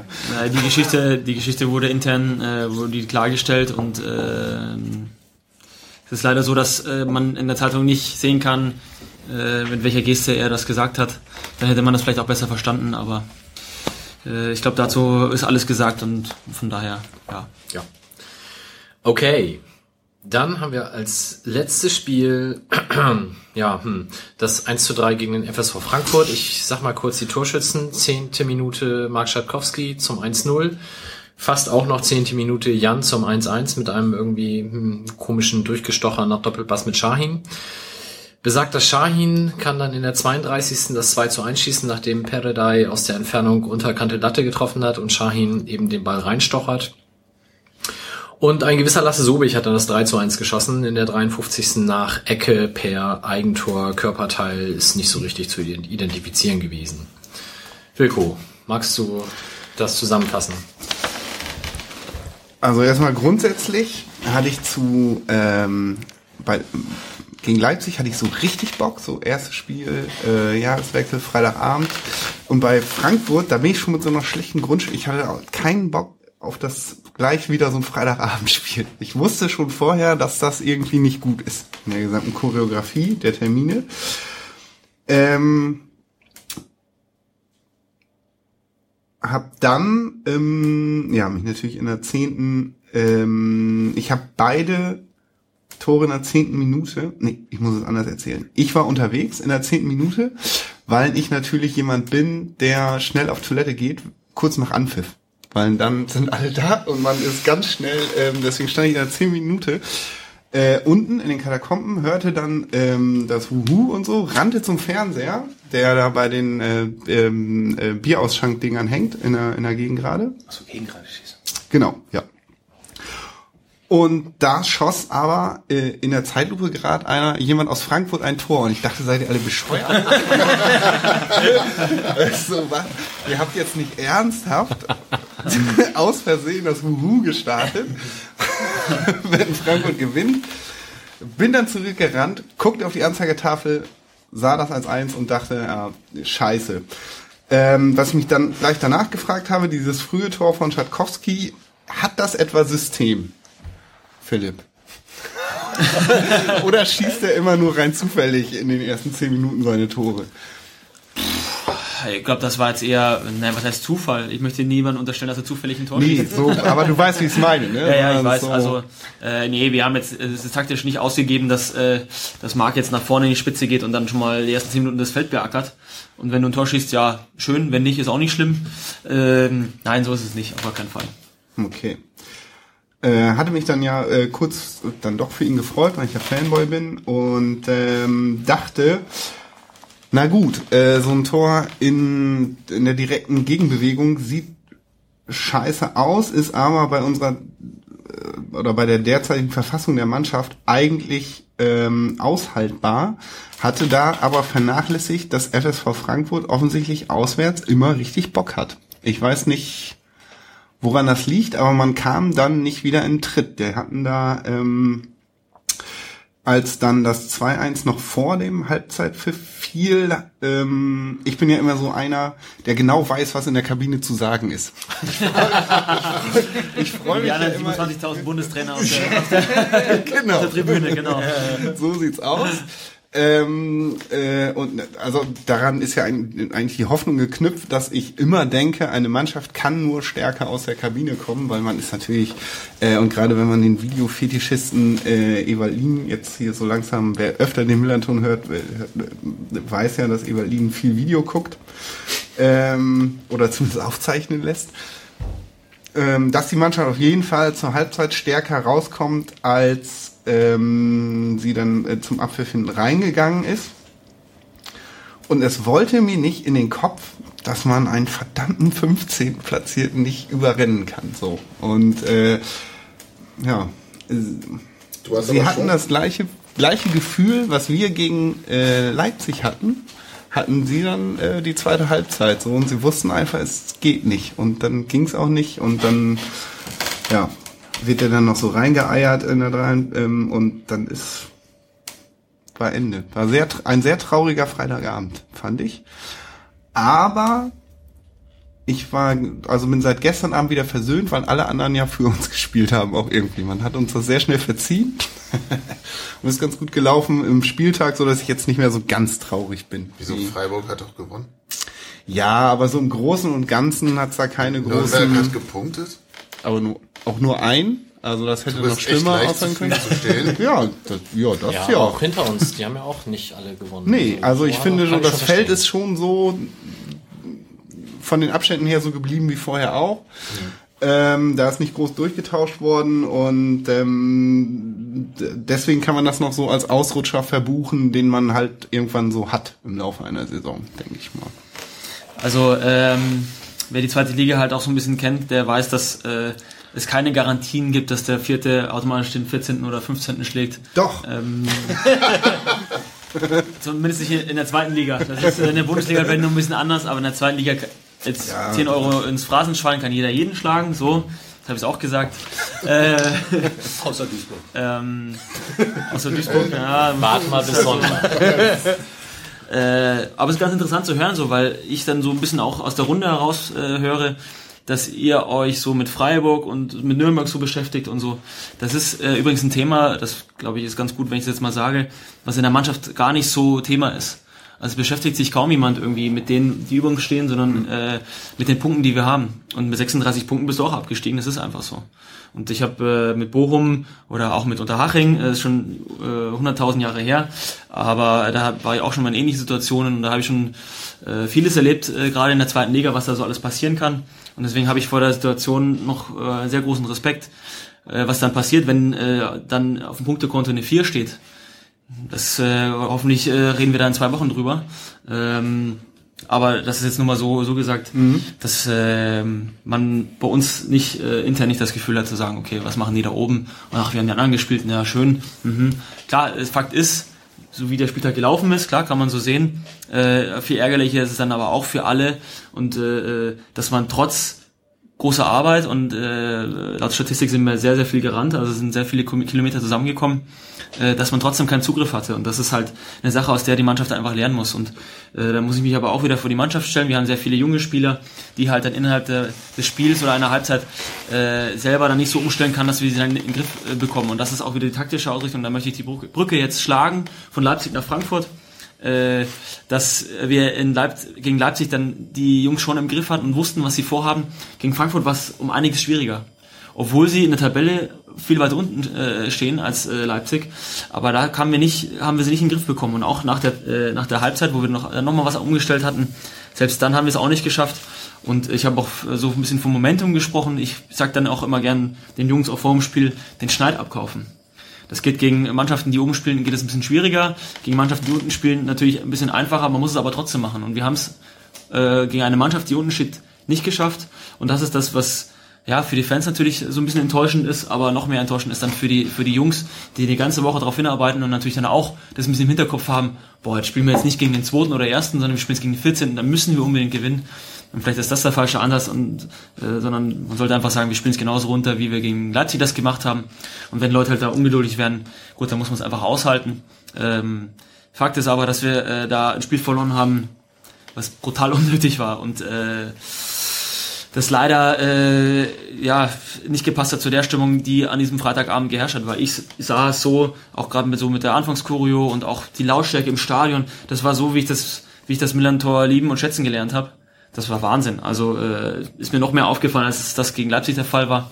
Und ähm, gut, da könnte ich mich jetzt wieder in meinen Träumereien und meiner Nostalgie jetzt wieder äh, verschlingen über den Verein, aber äh, sportlich gesehen war es natürlich äh, für uns alle eine Enttäuschung. Ich hatte so, also, Mach ruhig. Ich hatte so ein bisschen das Gefühl, ich habe ja von Fußballtaktik nicht so viel Ahnung, aber es wurde damit gerechnet, die stellen sich jetzt hinten rein und wir haben eine Taktik dagegen, aber das haben die dann eigentlich gar nicht gemacht. Und dann, oh Scheiße, was machen wir denn jetzt? Jetzt über, überrennen die in Anführungszeichen uns ja. Und äh, darauf bin ich jetzt aber gar nicht vorbereitet, sondern ich erwarte eigentlich ein ganz anderes Spiel. Äh, Das stimmt, wir haben ein anderes Spiel auch selber erwartet, äh, haben aber dann auch, äh, weil wir das eigentlich das, was wir die Saison auch über meistens spielen, dass wir den Gegner kommen lassen und dann versuchen dann zu kontern. So und äh, das musst du auch mal gegen eine Mannschaft machen, die scheinbar spielerisch nicht so stark ist wie Leipzig. So, wir haben dann versucht, in dieses Muster wieder zurückzukommen, wurden aber dann doch auch taktisch überrascht äh, mit deren Spielaufbau und auch äh, gerade die Außenbahnen, die dann relativ hoch standen. Ähm, wir sind gut daran, äh, daraus zu lernen, weil auch andere Mannschaften, übrigens auch Duisburg und dann auch Braunschweig macht das äh, sehr häufig, mit einer Dreikette aufzubauen und dann praktisch wie eine Fünferkette zu spielen, was sehr, ja, was was wieder ganz neue Räume aufgibt. Ich sage auch immer so, der Fußball verändert sich auch im taktischen Bereich und da geht es eigentlich nur noch darum, wo sind die Räume, wo kann man die Bälle reinspielen, wie, mache, wie reiße ich Räume auf. Ähm, und das war gegen Aalborg, war das sehr interessant zu sehen, äh, gegen eine skandinavische Mannschaft, die traditionell taktisch sehr, sehr stark äh, ist, äh, wo es dann schon schwierig war, dann Gel, äh, Mittel zu finden. Und das war gegen Frankfurt, war das äh, auch wahnsinnig schwierig. Und das sind Aufgaben, die die junge Mannschaft äh, mit der Zeit äh, ja, lernen muss und ähm, dann auch reagieren muss. Gerade weil du das sagst mit den Räumen, ich muss noch mal einmal zurückkommen auf das Leipzig-Spiel, weil in den Interviews vor dem Spiel hatte Evalin gesagt, ja, gegen Leipzig, da muss man mit langen Diagonalbällen arbeiten. Und dann fällt genau so das Tor. Also Lenny drischt den Ball irgendwie einmal quer übers Feld und genau das öffnet dann den Pass. Ich, ich habe wirklich gedacht, Mensch, das haben die alle vorher die, die Pressekonferenz nicht gesehen, hätten sie das verhindern können. Und das kannst du halt gegen Frankfurt dann nicht machen, weil du hast die Räume nicht. Genau so ist es. Da sind die Räume anders besetzt und du hast äh, die Angriffsrichtung ist dann aus dem Konter heraus dann, dann vielleicht eine andere. Und das war gegen Leipzig. Wir wussten, wie wir das im Hinspiel gemacht haben und genauso haben wir es jetzt im Rückspiel gemacht, äh, wo die Angriffsrichtung hingeht. Und wenn du es vorher im Kopf hast, dann nimmt Lenny einfach den Ball und ihn dann auch äh, diagonal. Äh, mit einer hohen Wahrscheinlichkeit, dass da jemand von uns steht, der den Gegenangriff schon äh, äh, ausgelöst hat.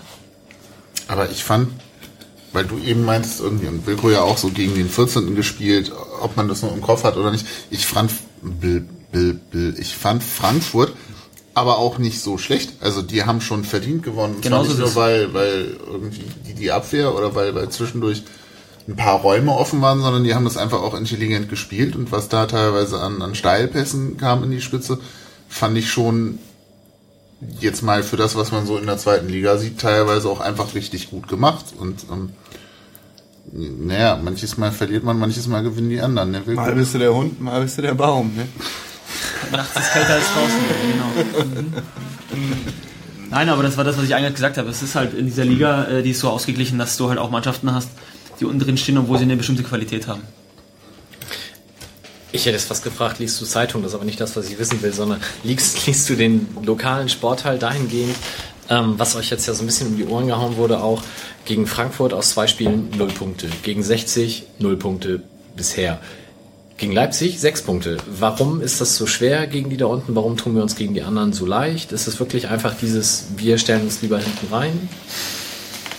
Ich finde den Vergleich äh, ehrlich gesagt ziemlich weit hergeholt. Also ob das jetzt an der Mannschaft selber liegt, hm, weiß ich nicht. Manchmal ist es auch so, dass durch einen Trainerwechsel oder durch äh, äh, Abgänge im Winter oder Zugänge im Winter die Mannschaft sich dann komplett verändert. Ähm, ich denke, 60 ist da so ein ganz guter Fall, wo sich relativ viel verändert hat auch. Ähm, deswegen ist, finde ich den Vergleich, der hinkt so ein bisschen, weil das Personal noch ein anderes ist. Und in, entscheidend ist ja dann auch die Tagesform. Ich habe auch schon eingangs gesagt, wir sind ja keine Maschinen, die immer die gleiche Leistung abrufen oder Leistung bringen, sondern wir sind Menschen und da kann es auch mal passieren, dass du gegen eine Mannschaft spielst, wo davor fünf Spieler drin sind, äh, die von ihrer Frau verlassen worden sind und gar nicht wissen, was los ist. Und vielleicht im Rückspiel das ganz anders ist. Also, dass da äh, auch die Stimmung dann bei dem Gegner irgendwie auch anders ist. Also, da könnte man auch diesen Vergleich ziehen. Also, von daher sehe ich da keine Parallelen. Okay. Aber gegen Duisburg wollt ihr jetzt schon dann auch die Punkte 4, 5, 6 noch machen, damit das wieder Ja. ein bisschen ausgeglichener ist, diese Stadt. Ja, das wäre natürlich, wir fahren da jetzt nicht hin, um zu verlieren. Also, Mensch, das ist sehr ganz gut. klar. Haben wir das ja auch abgehakt. Dafür ist er auch zu hässlich. Gut, ähm, Choreo hattest du schon angesprochen. Es gab am Anfang eine Wunderkerzen-Choreo auf der Süd, wo dann dazu eben vorher noch ein Banner hing äh, mit Gruß an die Schickeria München. Gemeinsam finden wir den Weg aus dunklen Zeiten. Hintergründe darf sich, glaube ich, jeder selber ausmalen, müssen wir gar nicht im Einzelnen darauf eingehen. Es gab aber dann auf dem Südkurvenvorplatz ein Feuerwerk. Kann da jemand was zu sagen? War natürlich hatte Sah nichts mit dem aus. Fußballspiel zu tun, gehe ich Nee, von aus. ich- war komplett extern, kann die DFL Habe mich nicht total für- gefreut über den Hafengeburtstag oder was da war. Nee, ich glaube, es war irgendwie ein Neujahr, wurde da gefeiert, glaube ich. Ja, ja, ja, genau, irgendwo ist ja immer neu. Ja, sah auf jeden Fall schick aus. Also, Aber echt äh, gut. Gerne öfter. Ich, ich, Und auch voll. Ähm, bitte? nee, äh, die Nähmaschine vorher war, bin ich jetzt ganz durcheinander. Das war das andere Spiel, das war Genau, Leipzig. genau Mit der- das war, ich war auch schon großartig. Die Nähmaschine. Ja, das, das, das haben wir vorhin gar nicht erwähnt, das stimmt. Ähm, gegen Leipzig gab es die Choreo, wo die Blockfahne in der Süd mit Defita, äh, Defidati Cornoi war und da kam aus einem komischen Gebilde am rechten Rand der Süd Vom Kindergarten. ähm, Ne? dieses, dieses braune Tuch mit der Riesenfahne raus. Ich habe das im Stadion auch nicht begriffen, was es war und als ich dann später die Fotos gesehen habe, wurde klar, das sollte eine Nähmaschine sein, aus der Das diese Blockfahne kam. In live vom Kindergarten über die gesamte Süd rübergenäht. Muss ich Weltklasse. Ja. War äh, eine 3D-Choreo. Es haben aber auch viele nicht verstanden, warum das Stoff aus dem Fernseher kommt. Also deswegen, das mit der Nähmaschine war nicht ganz so klar. Ja, aber die Ich hab Fernseher möchte ich wirklich nicht sehen, Ja, die ich sag's ja nur Ja, so das ist so, aussehen. das- Vor allem die gab es ja sogar so eine Nadel. Also Ja, Nadel. Das ich das nicht war alles, ähm, wenn man so ein weit kann ich bisschen nicht. was im Kopf hat. Kannst nicht gucken, ne? Nee, Ja, soweit. Nimmst du Choreos momentan bewusster auf, weil du die Zeit dafür hast? Oder Absolut. anders gefragt, hast du als Spieler auf solche Sachen, als du selber, wenn, wenn du in der Anfangsformation stehst, da auch Zeit für? Also ich bin froh, dass ich Also ich bin nicht froh. Ich bin, Er fragt als Spieler und du sagst, ich bin froh. Das ist naja, auch nee, ich bin, hier, ey. nein, ich, äh, äh, ich bin froh, das mal so auch miterleben zu können. Sagen wir es mal so. Äh, anders gesehen natürlich kriegt mir das als Spieler oder wenn ihr auf dem Platz steht, kriegt man das natürlich auch mit. Äh, ich werde oft auch von Fans gefragt, ja, bekommt ihr die ganze Atmosphäre überhaupt mit und so und äh, wie ist das so für euch und so. Ähm, ich kann von meiner Erfahrung erzählen, äh, während des Spiels konzentri- konzentrierst du dich auf das, was vor dir passiert und du kriegst vielleicht die ersten fünf Reihen mit. So, das so eine so eine Grundstimmung, die kriegst du natürlich mit.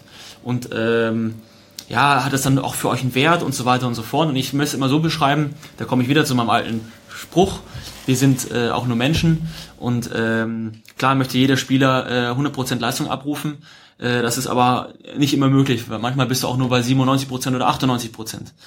Was es aber einen Spieler leicht macht, gerade wenn er für den FC St. Pauli spielt, du kommst, äh, Hells Bells kommt dann und du kommst rein und du hast die Choreo, dass die letzten drei drei, zwei, drei Prozent, die einem dann noch fehlen, spätestens da äh, einem gegeben werden. Und ich glaube, das ist ein, das ist ein riesen, ein riesen Pfand, was das Stadion auch einfach hat, dem Spieler nochmal vor dem Spiel nochmal so einen Kick zu geben, äh, wenn er vielleicht äh, nicht bei 100 Prozent ist, sondern bei 97 Prozent. Und ich bin davon felsenfest überzeugt, dass äh, allein auch so eine Choreo und die Stimmung und alles, dass es nicht nur zwei, drei Prozent gibt- sind, sondern auch fünf Prozent. Und dann gibt es bestimmt auch Spieler, die dann bei 105 Prozent spielen und nicht nur bei 100, obwohl es die ja eigentlich gar nicht gibt. Äh, aber so glaube ich, würde ich es beschreiben, dass man das schon mitbekommt, dass es einen schon nochmal noch mal richtig, äh, richtig pusht. Ähm, als Spieler, der auf der Bank sitzt, ist das halt einerseits super, dass man das halt auch wirklich richtig genießen kann. Äh, zum anderen ist es halt so, boah, ich würde jetzt da auch gerne stehen. Klar. Hast du einen Lieblingsfangesang? You Never Walk Alone habe ich, äh, finde ich super beeindruckend, auch äh, gerade wenn wir mal nicht so gut gespielt haben, äh, dass es Fans gibt, die äh, dann, äh, und ich nenne diese Fans äh, keine Konsumenten, sondern sind sozusagen die Gestalter, die das mittragen, das mitgestalten, äh, auch diesen, ja, man sagt ja immer von diesem, von diesem magischen, diesen Rohr, oder wie man nennt, äh, mit auch einbringen in das Ganze, die nach dem Spiel dann immer noch dastehen, die äh, ihren Schal hochhalten und Never Walk Alone singen. Da muss ich sagen, äh, da läuft man dann schon mit äh, Gänsepelle, läuft man dann wieder zurück ins, äh, in die Kabine und ähm, es gab dann auch sehr schlechte Spiele und die Fans dann trotzdem so zu einem stehen. Gerade jetzt auch in der letzten Saison. Ja, das ist schon, das ist schon einzigartig und äh, das ist so auch ein kleiner, so ein Mosaikstein zu dem großen Bild, ähm, dass das, dass der Verein auch so abgibt, auch äh, außerhalb von von Hamburgs Toren. Da wollte ich auch noch mal ergänzen, dass ähm, ich schon lange nicht mehr erlebt habe, oder, na, was heißt lange nicht mehr erlebt habe, zum Glück auch, ähm, aber dieses, wenn Spieler verletzt runtergetragen wird, dass man ihm dann tatsächlich per Klatschen nochmal sagt, okay, äh, Sport hin oder her, oder sportliche Rivalität hin oder her, aber das hat nun wirklich keiner verdient. Das fand ich auch nochmal sehr gut. Also, ähm, oder das hat mich nochmal dran erinnert, äh, einfach weil es auch lange nicht mehr vorgekommen ist, das so. Ähm, aber ja, diese menschlichen Gesten so, es sind einfach Berufsfußballer, so das muss man ja sagen. Und ob das ähm, ähm, auf wessen Seite jemand spielt. Ich habe es aber leider nicht mehr verfolgt, was daraus geworden ist. Ist ähm, Ich weiß nur, vielleicht an der Stelle kurz der Verweis auf die Vor- und Nach dem Spielgespräche, die wir immer führen, die ihr unter fcsp.hamburg euch anhören könnt. Da hat Michael Hein nach dem Frankfurt-Spiel jetzt mit Aimi gesprochen. Aimi ist der Fanbeauftragte vom FSV Frankfurt. Und Aimi hat sich explizit für diese Szene nämlich bedankt, weil er, Ah, okay. also er, eigentlich hat er es andersrum formuliert. Er hat gesagt, das erwarte ich ja von St. Pauli, das muss ich ja gar nicht mehr erwähnen, das ist ja immer so bei euch. Ähm, aber er hat das auch nochmal rausgestellt, dass das halt woanders nicht so ja, selbstverständlich und das ist. finde ich ganz schlimm, wenn das woanders nicht so ist. Was sind das für, Ja. naja, Sollen die mit sich selbst ausmachen, ne? genau. Niki Simling war das übrigens an der Stelle gerne gute Besserung. Ähm, mir fällt noch eine Frage ein, weil du es gerade davon hattest, was du auf dem Platz, was du auf dem Platz so mitkriegst. Ähm, und zwar war ich neulich beim Basketball und äh, wie das so ist. Hamburg äh, Towers? Hamburg Towers. Alter, da war ich auch einmal. Das ist gar nicht so schlecht. Und ich habe gelernt, was Klatschpappen sind. Ich wusste ja vorher, Ja. ich hatte so ein Ding noch nie in der Hand. Und dann setzt du dich da rein und kriegst so einen Zettel, naja, Zettel, so eine Pappe in die Hand, die du falten darfst und dann haust du Ja, irgendwo drauf genau. rum und egal.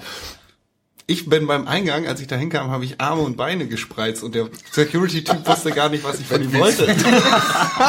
und so ein Drehkreuz und ich dachte so, ja, Mütze ab, Arme auseinander. Und, Und ich sag mal, wer, wer mal in meiner Nähe gestanden hat beim Fu ich äußere mich schon mal zum Spielgeschehen. Ähm, manches Mal auch Konstruktiv. und flätig, ne? So ein bisschen. Und ich habe mich gefragt, oder anders, beim Basketball gesessen, wollte irgendwas reinbrüllen und dachte, nee, der hört mich. ähm, und fand dann irgendwie, weil auch kein, da schimpft ja auch keiner, die sind dann alle irgendwie hauen mit ihren Klatschpappen rum, aber so richtig, du Arsch, wirf vorbei oder so, ruft da keiner auf den Platz. Und ich habe mich gefragt, hört ihr das eigentlich, wenn man irgendwo im Stadion, wenn einer sich mal artikuliert, oder habt ihr nur so ein Brummen oder Rauschen oder Gesang im Hintergrund? Ähm, ja, das ist natürlich bei so vielen Zuschauern wird es, je mehr Zuschauer es sind, desto schwieriger wird es. Ich glaube beim Basketball, äh, ja, da hört man jeden Einzelnen, klar, aber es ist wahnsinnig schwierig. Also jetzt auch gerade so vorm Spiel, na, dann bist du auch relativ nah dann auch mal so an der Seitenlinie oder so und also man hört irgendwas rufen, aber man hört nicht, um was es jetzt äh, so genau geht. Äh, oder ob du es gemeint bist oder vielleicht ein anderer oder ob der jetzt mit seinem Nebenmann so laut redet, weil es so laut ist. Es ist schwierig, sehr schwierig. das heißt, bei den ganzen, in den letzten 15 Jahren melodisch vorgetragenen Verbesserungsvorschläge, Optimierungsvorschläge hinsichtlich des Spielverlaufs hat niemanden interessiert. Aber Die das wären ist bestimmt super. sehr interessant gewesen, aber man hat sie leider nicht gehört. Ja gut, dann muss ich dann dann fasse ich die noch mal zusammen und lasse sie euch schriftlich zukommen. Aber dann kannst du, kannst du beruhigt weiter pöbeln, ohne dass du hinterher das Gefühl hast, du hast irgendwem ans Knie getreten. Weil er hört es ja nicht. Das stimmt allerdings. Ähm, ansonsten Basketball Towers macht Spaß, kann man hingehen, gerne machen. Ja, wer mehr Klatschpappen braucht, kann auch zu den Freezers gehen, da gibt's die auch. Gut. Dann Es gab Freibier bei Basketball Final Four am Wochenende. Das mitgekriegt?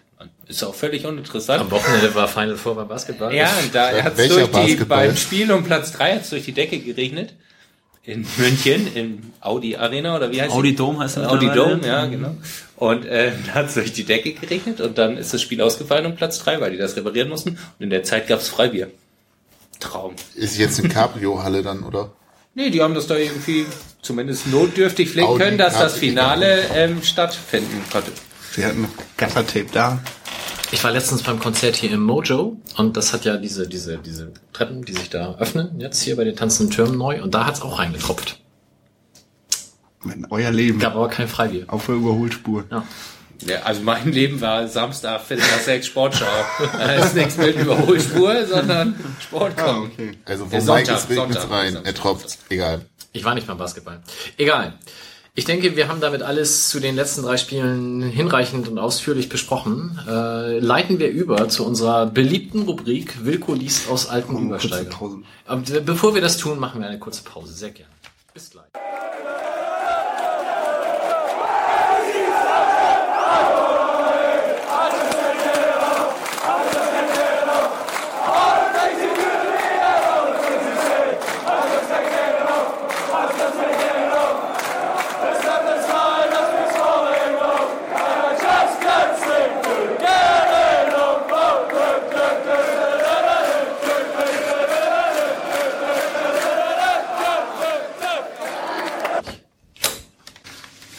So, zweiter Teil. Wir sitzen immer noch hier und haben Philipp Herwagen zu Gast, mit dem wir uns gleich auch ausführlichst beschäftigen werden. Vorher aber darf Wilko die beliebte Rubrik Wilko liest aus alten Übersteigern präsentieren. Was hast du uns denn heute Spannendes mitgebracht? Um erstmal dem, den äh, Formalia Genüge zu tun, es ist äh, aus der Nummer 11 vom 4. Dezember 1994 für eine Mark und 50. Vorne drauf ist eine Konfirmation. oder so. ich weiß es nicht ganz Nein, das ist genau. die Mottofahrt nach, ich glaube, Zwickau. Weißt du das? noch? Ja, es äh, ist auf jeden Fall Zwickau, ne? ein äh, äh, VIP in Zwickau ist ein Artikel. Äh, oh, Zwickau, über die hört man auch, also über Zwickau hört man so richtig gar nichts mehr. Zum ne? Glück. So, ja, okay. ähm, ja, es sieht aus wie eine Konfirmation. Es gibt auch noch ähm, Fukuhilas dabei und so, Anfang der 90er halt. Ich lese aus ähm, eben jenem Übersteiger einen absolut lesenswerten Artikel, äh, Once Upon a Time, ähm, Holy Ghost Field, also die Geschichte des Heiligen Geistfeldes, äh, beginnend 1264 Ähm, er geht über zwei Seiten. Da das ähm, aber zu lange dauern würde, steige ich äh, im Nachkriegsdeutschland ein, lese das letzte Drittel des ähm, Kapitels, ähm, beginnend mit der Zwischenüberschrift Kultur hinter Stahlbeton und Fußball am Millantor. Hört zu, könne was lernen. Nach dem Krieg glich das Heiligengeistfeld einer Kraterlandschaft, doch die Bunker hielten stand. Heute ist der ehemalige Schutzraum an der Feldstraße der größte noch existierende Flakbunker in Deutschland. Mahnmal und Schandfleck zugleich. Er sollte nach dem Willen von Hitler nach dem Endsieg zu einem Palast umgebaut werden und an den glorreichen Sieg erinnern. Hierzu kam es bekanntlich nicht. Stattdessen wurden die Ecktürme nach dem Krieg vom Wohnungsamt mit zwei Zimmerwohnungen ausgestattet. Auf dem Heiligen Geistfeld selbst wurden Notunterkünfte, die sogenannten Nissenhütten, errichtet. Neben den Wohnungen beherbergte, beherbergte der Bunker sehr bald auch kleinere Firmen. Bevor Modefotograf FC Gundlach eigentlich ein lustiger Name für so ein Fußballstadion Nähe. 1956 mit Studios und Labors seiner Firma PPS in den Bunker einzieht und bis heute unterhält. Und andere Kreative, in Tüttelchen bezeichnenderweise, folgten, schreibt dieser Ort auch Medien- und Kulturgeschichte. 1947 etabliert sich hier das erste Revue-Theater der Nachkriegszeit, die Scala, mit rund 1000 Plätzen. Die nordwestdeutschen Hefte, eine der ersten Publikationen des Nachkriegsdeutschlands, etablieren sich hier. Und Axel Springer projektiert sein Hamburger Abendblatt, das erstmals am 14.10.1948 erscheint. Auch der NDR-Vorläufer, der NWDR, hat seine Studios im Hochhaus an der Feldstraße, so die damals verniedlichende Sprachregelung. Am 25. Dezember 1952 beginnt hier das erste reguläre Fernsehprogramm der Republik mit den Worten Das Fernsehen schlägt eine Brücke von Mensch zu Mensch, oh Mann, ey, eröffnet NWDR-Intendant Werner Pleister um 20 Uhr das Programm. Einen Tag später erleben 4664 TV-Gerätebesitzer 100% Einschaltquote erstmals eine Direktübertragung im regulären Sendebetrieb. Paul Reimann und Harry Storz kommentieren das Pokalspiel FC St. Pauli gegen Hamborn 07. Das Spiel wird vom FC nach Verlängerung 3 zu 4 verloren. Wie sollte es anders sein? Fußball wurde allerdings bereits einige Jahrzehnte vorher am Millantor gespielt. Im Jahre 1907 ist hier das erste Mal die Lederkugel bewegt worden.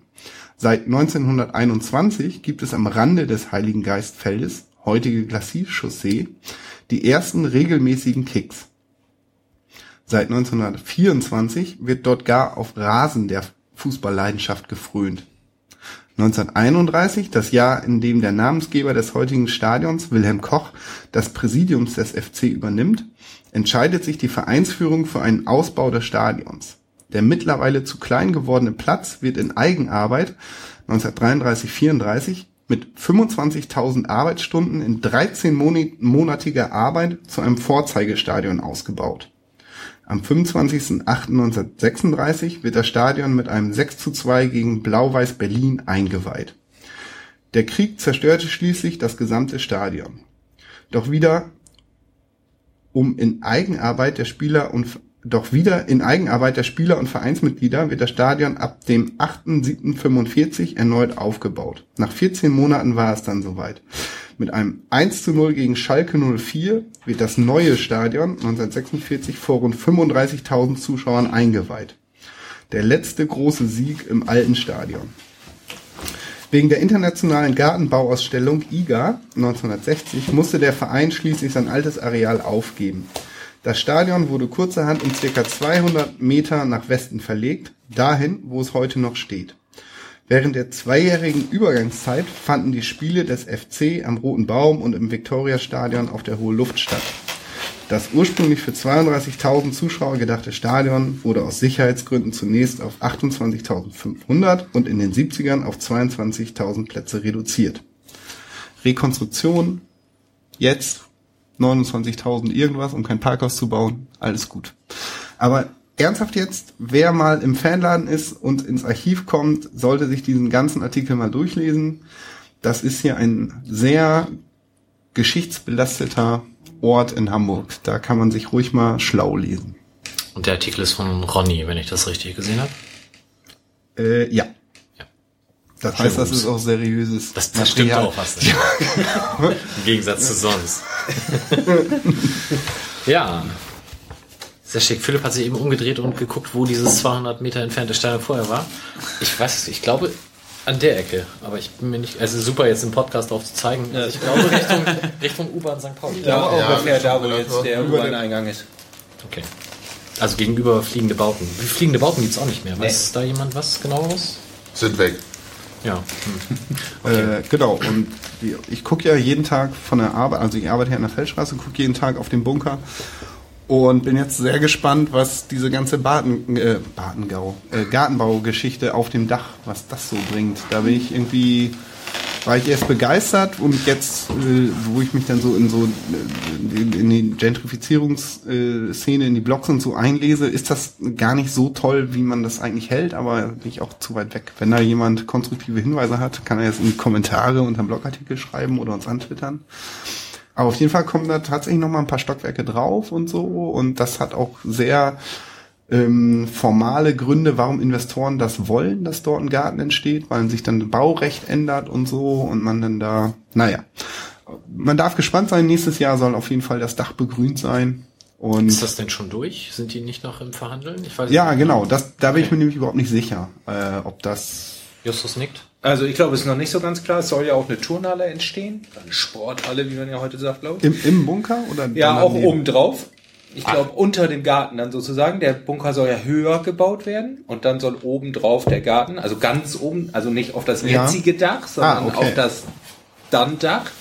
Und eine Etage soll äh, eine Dreifeldsporthalle werden. Ah. Aber das ist noch nicht hundertprozentig klar. Aber das ist ein, eine Idee, die jetzt auch schon ein bisschen ausgereifter ist, aber noch nicht äh, beschlossen. Da ist noch So- nichts, okay, in So zumindest Tüchern. mein letzter Stand. Das ist ja auch zwingend notwendig, damit man die nächsten Pyro-Aktionen dann wieder auch im Stadion sehen kann, nachdem die Nord jetzt ja vom Dach her höher gebaut wurde. So gesehen, Ja. Heute schon an morgen denken. Heute schon am Morgen denken, ja. Genau. Und eine Turnhalle kann man ja auch gebrauchen, aber wie gesagt, ich bin da nicht äh, so im Thema. Mir fehlt dann die Sonne im Büro. Ich find's halt scheiße. ist jetzt genau, die Sonne wandert exakt übers Dach. Und wenn da einer, dann muss es schon ein sehr guter Garten werden, damit ich da versöhnt bin. Okay. Wobei ich muss jetzt da schon äh, äh, recht geben, äh, weil wir haben da was gemeinsam. Ich schaue auch jeden Tag morgens, wenn ich aufstehe, auf diesen Bunker. Und äh, da bleibt man schon noch mal zehn Sekunden davor stehen und guckt dann so und denkt sich so, okay, wie war das dann äh, im Weltkrieg, als dann da Flaktürme drauf waren und so weiter. Boah, Ja. äh, da läuft es einen schon einen kalten Rück runter. Äh, deswegen ist es gar nicht so schlecht, dass das Ding als Mahnmal da noch mit in Hamburg steht. Finde ich nämlich auch. Also die ganzen inner- innerstädtischen Bunker, die sollte man auf jeden Fall, abgesehen davon, dass es ein Schweinegeld offensichtlich kostet, die abzureißen, weil die sind ja nie gebaut worden, um abgerissen zu werden. Ähm, ja, eine gute Sache. Ich war letzte auf einer, darf ich es noch erzählen oder haben? Natürlich. Ich war letzte auf einer Lesung im Übel und Gefährlich von T.S. Ullmann und Katrin Bauerfeind. Und ähm, Katrin Bauerfeind, sie hat da irgend so eine Reihe, wo T.S. Ullmann zu Gast war, kannte ich vorher auch nicht. Und ähm, kündigte ihn so an, also sie war schon auf der Bühne, kündigte ihn an, er kommt rein. Und ja, schön, dass du da bist und wie findest du das denn hier? Und er sagt, ähm, ja, ich finde das hier total super, ist übel und gefährlich, ist einer meiner liebsten Clubs ähm, in Hamburg, bla bla bla. Aber ich habe auch immer hier schlechte Gefühle, weil mein Opa hier im Krieg ähm, in dem Bunker stationiert war und so. Und da muss ich echt sagen, Katrin Bauerfeind ist ja nicht so oft sprachlos, und aber die, die konnte überhaupt nicht damit umgehen. War auch ein bisschen gemein von Tees, aber irgendwie fand ich es auch ganz gut, den Abend so zu eröffnen, muss ich sagen. Ja. Ach, und dann hat er gegenüber seine Firma. Das ist ja auch irgendwie. Also T.S. Ullmann ihm seine Firma gegenüber vom Bunker. Ja. Ist ja auch Ernst Kutzhauer, seine Frau. Ernst Kutzauer ihm seine Frau. Na schön. Ja. Dann kommen wir zum zweiten Teil der Sendung, nämlich zum Thema Philipp Herrwagen. Vielleicht mal vorab. Du hast ja für einen Fußballprofi in deinem Alter mit 32 Jahren verhältnismäßig wenig Vereine hinter dir. Ja, Loyalität ist sexy, könnte man dazu sagen. Sehr schön, sehr schön. Ja. Al- Als da wären, also selbst inklusive Jugend, waren es dann nur unter Haching, Bayern, Bochum und eben der FC St. Pauli. Das ist ja doch also es reicht ja eine Hand, um das abzuzählen und man braucht noch nicht mal alle Finger. Absolut, ja. Also es ist so, dass ich mich in den Vereinen relativ wohl gefühlt habe und ich glaube, das auch so ausgestrahlt habe und äh, da auch ziemlich viel Energie immer auch so reingesteckt habe. Ähm, ja, das, dem ist nichts hinzuzufügen. Ich glaube, das war auch dann der Grund, warum der jeweilige Verein dann auch gerne mit mir verlängert hat. Und ähm, ja, ich trotzdem sagen muss, dass jetzt, wie die Situation jetzt ist, noch, noch eine andere ist, als wie sie vorher war. Was den Verein betrifft. Okay. Das kann, darfst du gerne gleich noch ausführen und dann müssen wir unbedingt noch über 1860 sprechen. ähm, vielleicht fange ich mal mit dem an, was man heutzutage Social Media nennt. Äh, Wir wurden nämlich vom User Cody29D darauf hingewiesen, dass deine Homepage oder zumindest eine Homepage, die da heißt www.philipp-herwagen.de, gar nicht mehr funktioniert.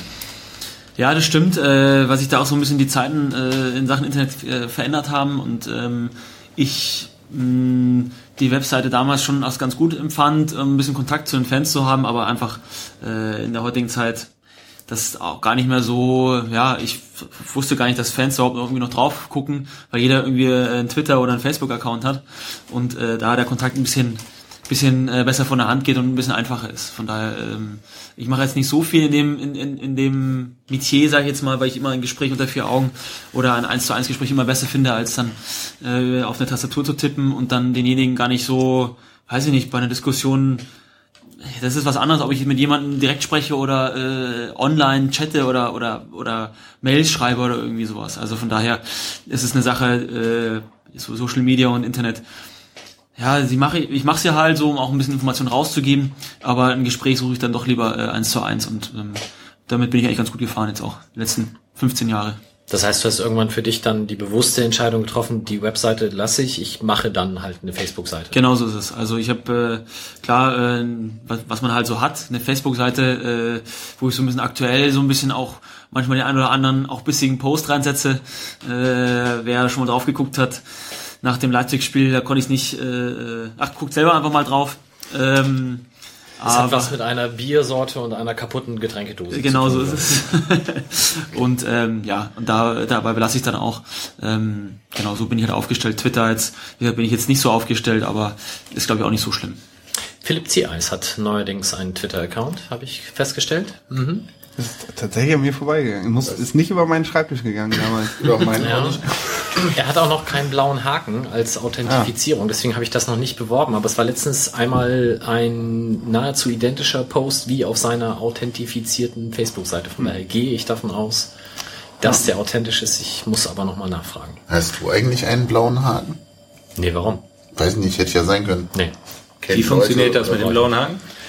Glaube, die kriegst du zugeteilt von Twitter, da kann man nicht. Die rufen dich dann quasi an und sagen, hey, du bist prominent, dich wollen wir authentifizieren. Also der Herr Gunesch hat zum Beispiel einen. Ja, ja, ich habe das schon mal gesehen, dass das gibt, aber ich wusste nicht, wie es funktioniert. Du twitterst doch gar nicht mehr. Ja, aber ich kann es ja trotzdem im Internet was, mir was angucken, auch wenn ich keinen Twitter-Account habe. Angucken darfst du ja alles. Aber er fühlt sich gleich so ein bisschen angegriffen. Ja, weil du so dumm bist. Okay, okay, bevor das hier in äh, körperlich Ich auseinandersetzt. kann auch noch mal, ne, Webseite Kevin Prince Boateng wollte ich hier noch mal unterbringen. Die, die schönste Website der Welt. Die hatten wir doch schon mal, oder? Ja, die haben wir schon mal verlinkt. Der hat eine, kennst du die? Nein. Der hat eine Website im Stil eines Ego-Shooters. Du kannst mit Kevin Pin Prince Boateng durch sein Wohnhaus gehen, was er sich hat nachbauen lassen auf seiner Homepage. Und da so Bälle hochhalten und Nachrichten auf dem Küchentisch, da liegen so Zettel, die kannst du lesen und so. Eine sehr progressiv gemachte schön Website. Aber ich glaube, ohne dir jetzt zu nahe treten zu wollen, also die hat richtig Geld gekostet. Das glaube ich. ist vielleicht auch nicht so nicht so angemessen, ey. Aber wenn man ne, die Boateng so kennt, die Ja. brauchen das. Okay, ja. Mhm. Ähm, du hast da momentan knapp 2900 Fans. Ähm, Im internen Mannschaftswettstreit verlierst du damit total gegen Schnecke und Robin. Aber deren Zahlen sind, nachdem sie hier waren, auch total explodiert. Das heißt, demnächst wirst du sie eingeholt haben. Also sehe ich schon Wahnsinn. Äh, fast 3000 Leute äh, gefällt Philipp Herwagen. Also das finde ich total abgefahren. Also dass so viele Leute da zusammenkommen. Äh, Finde ich schon total cool eigentlich. Ähm, ja, wenn es mehr werden, umso schöner. Äh, aber es raubt mir jetzt nicht den Schlaf, ob ich jetzt äh, 3000, 8000 oder 80.000 habe. Das ist, jetzt macht jetzt nicht so den großen Unterschied. Aber ich habe es mir letztens gedacht, ich meine, irgendwann war die 2000er Marke schon überschritten und ich dachte mir, Wahnsinn, 2000 Leute, stell die mal alle auf die Tribüne und die zeigen dann auf dich und sagen, ja, gefällt mir. Oder mal zeigen den Daumen hoch, so in so einer in Re- Realität. Äh, Offlineiger Ansatz. also also es ist eine, es ist eine wahnsinnige Vorstellung, von daher cool. Also ich freue mich da über jeden und ähm, ja, leider ist es halt schwierig da, weil man da schon sehr viele Nachrichten bekommt und so, alles irgendwie zu lesen und zu beantworten und so. Das ist halt wahnsinnig schwierig und ich möchte halt auch dann nicht jemandem Unrecht werden und dann einem schreiben oder einem dann nicht zurückschreiben. Es gibt halt manche Geschichten so, es gibt manche Geschichten, die sind halt Copy-Paste. Hallo, ich brauche ein Trikot oder äh, äh, oder ich brauche Handschuhe, die findet man dann äh, eine Woche später dann bei eBay wieder, äh, was dann schon, das ist auch schon eine harte Nummer. Es gibt aber auch andere Situationen.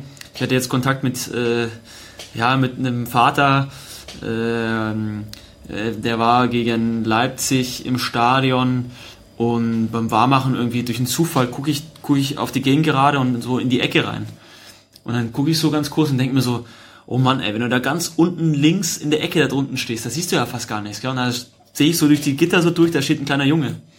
Und ich sage, das tut mir so leid, ey, der steht da hinten drin und sieht da nichts und so. Und dann bin ich halt dann nach dem Warmachen irgendwie, habe ich dann spontan gedacht, okay, dann kriegt er wenigstens meine Torwarthandschuhe, vielleicht kann er damit was anfangen, ist ein kleiner Trost, dass er da so, so schlecht irgendwo nichts sieht und so.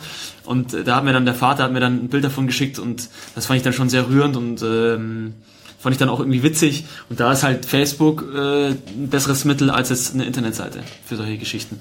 Aber ähm, ja, da ist halt schwierig dann auch dann zu kommunizieren, weil halt dann der eine sagt, ja, warum schreibst du dem, aber mir nicht und hin und her und deswegen, ja, ja habe ich dann noch lieber das 1 zu 1 Gespräch. Wilko, du verdienst mit dem Zeug ja dein Geld. Ja, ich wollte, ähm, ich hatte noch, ähm, geht's bei dir auf der Seite so einigermaßen manierlich zu? Also benehmen sich die Leute da oder? Ja, also äh, ja, also ich habe jetzt noch keinen, der jetzt schreibt, äh, pass auf, mir gefällt deine Frisur nicht, äh, deswegen bist du ein riesig, riesiger Idiot. Und wenn er Streng schreiben würde, mehr an. oder streng dich mehr an und so, ich meine, das gab's ja, gab's ja in der Vergangenheit auch mal, dass du halt dann irgendwie was Böses bekommst. Gut, aber was soll ich jetzt äh, jemand, der jetzt nicht vor mir steht und mit mir darüber zu kommunizieren, sich dann vielleicht hinter einem Laptop zu verstecken, finde ich halt schon ziemlich arm und dann jemanden so durchzubeleidigen. Ich finde äh, Kritik immer gut, weil sie stärkt immer auch so ein bisschen ein, aber wenn es dann nicht konstruktiv ist und wenn es dann einfach nur darum geht, irgendwie was loszuwerden, gut, dann tue ich demjenigen auch was Gutes, weil wenn er dann schreibt, Philipp, du bist der größte Vollidiot und er fühlt sich danach besser, dann sei es mir auch recht. Aber äh, dann habe ich da auch was gemacht. Aber äh, wäre dann schon schöner, wenn er sich dann vor mich hinstellt und sagt, auf, Philipp, du bist ein Idiot, dann kann ich besser was damit anfangen, als wenn er es mir dann per Mail schreibt. Ja, das kann ich verstehen. Ich äh, lese deine Seite sehr gerne und man, man merkt halt auch, dass du äh, das eben selber machst und dass da keine 0815 abgeleckten Standard-Statements einer Agentur kommen. Ich denke, das ist ja das, was man bei anderen Profis, die da, wer weiß wie viele Follower haben, äh, Philipp Lahm. Ja. Du darfst dich angesprochen fühlen. Du hast die schlimmste Social Media Präsenz im ganzen Internet.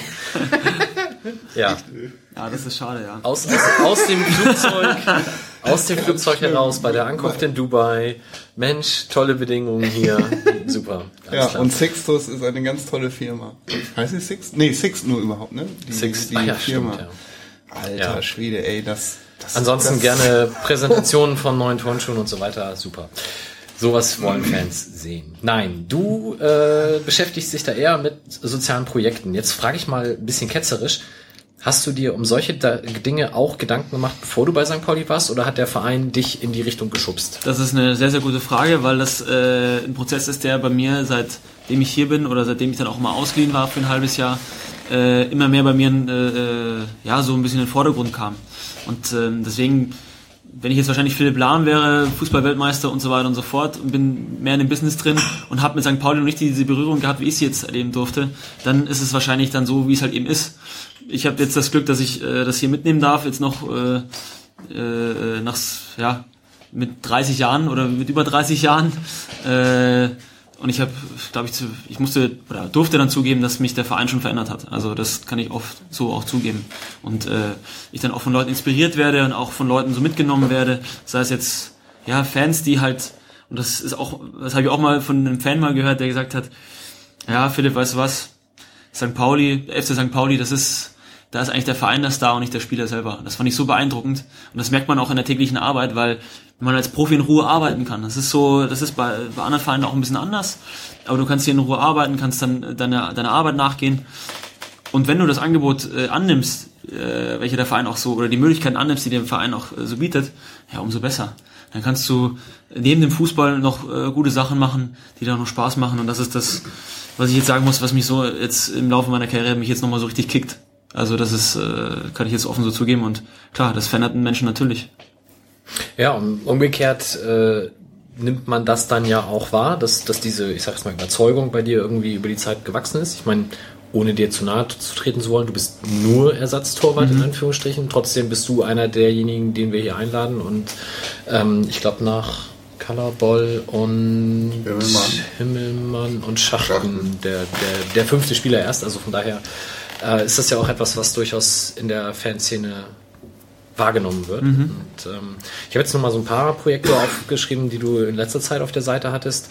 Ähm, zum Beispiel der FC Hamburger Berg. Magst du da ganz kurz was zu sagen, wie das auch zustande kam?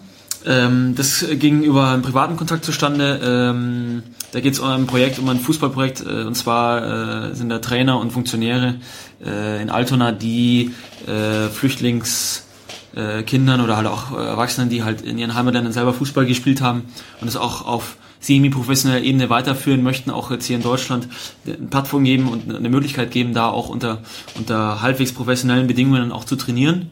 Mittlerweile gibt es sogar eine dritte Mannschaft, so viel ich jetzt äh, aktuell weiß.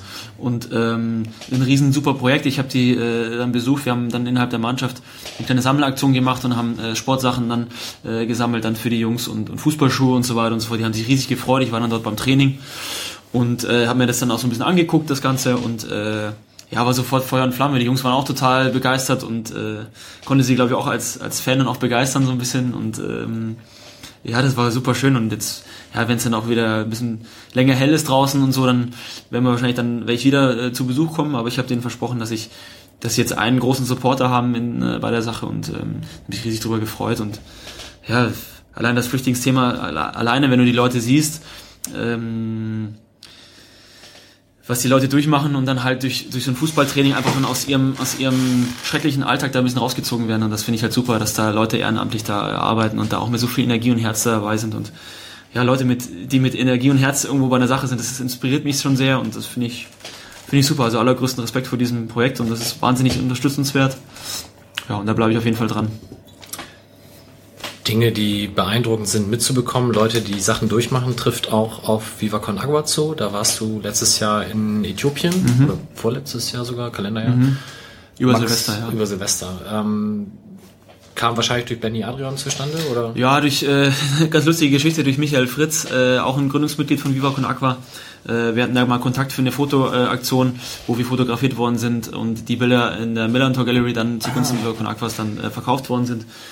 Und äh, auf meinem ja, wöchentlichen Spaziergang durch die, durchs Schanzenviertel kam er mir dann en- entgegen mit seinem äh, Praktikanten Nobe aus, äh, aus Uganda. Und dann hat er mir ihn vorgestellt, wir haben so ein bisschen geredet und sagt, der Philipp, pass mal auf, ich kenne dich doch, du warst ja auch hier, du hast doch eine Weltreise gemacht mit einem Rucksack und äh, war total spannend und so. Sag mal, wäre das nicht interessant, dir mal so ein Projekt anzugucken? Und dann habe ich kurz mal so fünf Sekunden überlegt und dann gesagt, ja natürlich, das wäre super. Also wenn wir das irgendwie hinbekommen, aber mit Sommerpause und Winterpause ist relativ eng, das Zeitfenster, wir müssen halt gucken, wie wir das hinbekommen. Ja, ja, kein Problem, wir basteln da was. Ja, und wir haben dann innerhalb von zwei Monaten das so gebastelt, dass ich dann wirklich nach Weihnachten dahin fliegen konnte und äh, dann, ja, ich glaube am 3. oder 4. Januar dann wieder dann zurückgeflogen bin, äh, einen Tag vor Trainingsstart. Es war dann nur ein bisschen unglücklich, das ist eine kleine Anekdote nebenbei. Äh, ich habe dann mein Auto, das hatte ich dann im Mannschaftshotel geparkt, äh, wiedergeholt und in der Lobby kommt mir dann direkt das Präsidium und äh, Trainer und äh, ein neuer Spieler, den wir damals ausgeliehen hatten, kam mir dann direkt entgegen und sagte dann, ja, Philipp, wo kommst du jetzt gerade her? Sieht aus, als wenn du eine große Wanderung machst und so. Und dann habe ich gesagt, ja, ich komme aus Äthiopien. Okay, dann war erstmal große Stille, wie, wie hast du da Urlaub gemacht? Dann habe ich so ein bisschen davon erzählt. Oke war, Oke Göttlich, unser Präsident war ja auch schon mal in Äthiopien und es war dann ganz interessant, aus seiner Erfahrung dann zu hören. Aber das war dann schon super interessant zu sehen, wie der Spieler für große Augen macht. So, hä, der fliegt nach Äthiopien und wie kommt das und so? Und er hatte mich dann auch nochmal im Trainingslager nochmal dann nochmal gefragt, im Wintertrainingslager und konnte ihm das so erklären. Und da habe ich auch in seinen Augen gemerkt, wow, hier ist etwas, was Besonderes ist. Hier gibt es Möglichkeiten, die außerhalb des Fußballs schon ganz, ganz gut sind. Und ähm, ja, Äthiopien, das war mein erstes Mal richtiges Afrika. Äh, das war natürlich ein super, super Eindruck und da könnte ich jetzt, ich habe ja dann im Februar auch eine, äh, einen Projektabend darüber gemacht, da habe ich dann fast zwei Stunden darüber erzählt. Ich glaube, den Leuten hat es ganz gut gefallen, äh, habe da relativ gutes Feedback bekommen. Äh, deswegen ist jetzt, würde es jetzt den Rahmen sprengen, äh, da jetzt Einzelheiten zu erzählen, aber es war wahnsinnig spannend, welche Dankbarkeit Menschen haben, wenn es allein nur um Trinkwasser geht. Und äh, dieses Thema wird uns spätestens in den nächsten 20, 25 Jahren auch hier in Europa erreichen und dann äh, wird es den Leuten noch bewusster, wie wichtig sauberes Trinkwasser ist. Übrigens auch, äh, wie wichtig ist es, eine saubere Toilette zu haben und sich mal die Hände zu waschen. Aber das geht jetzt äh, über die Sendezeit hinaus.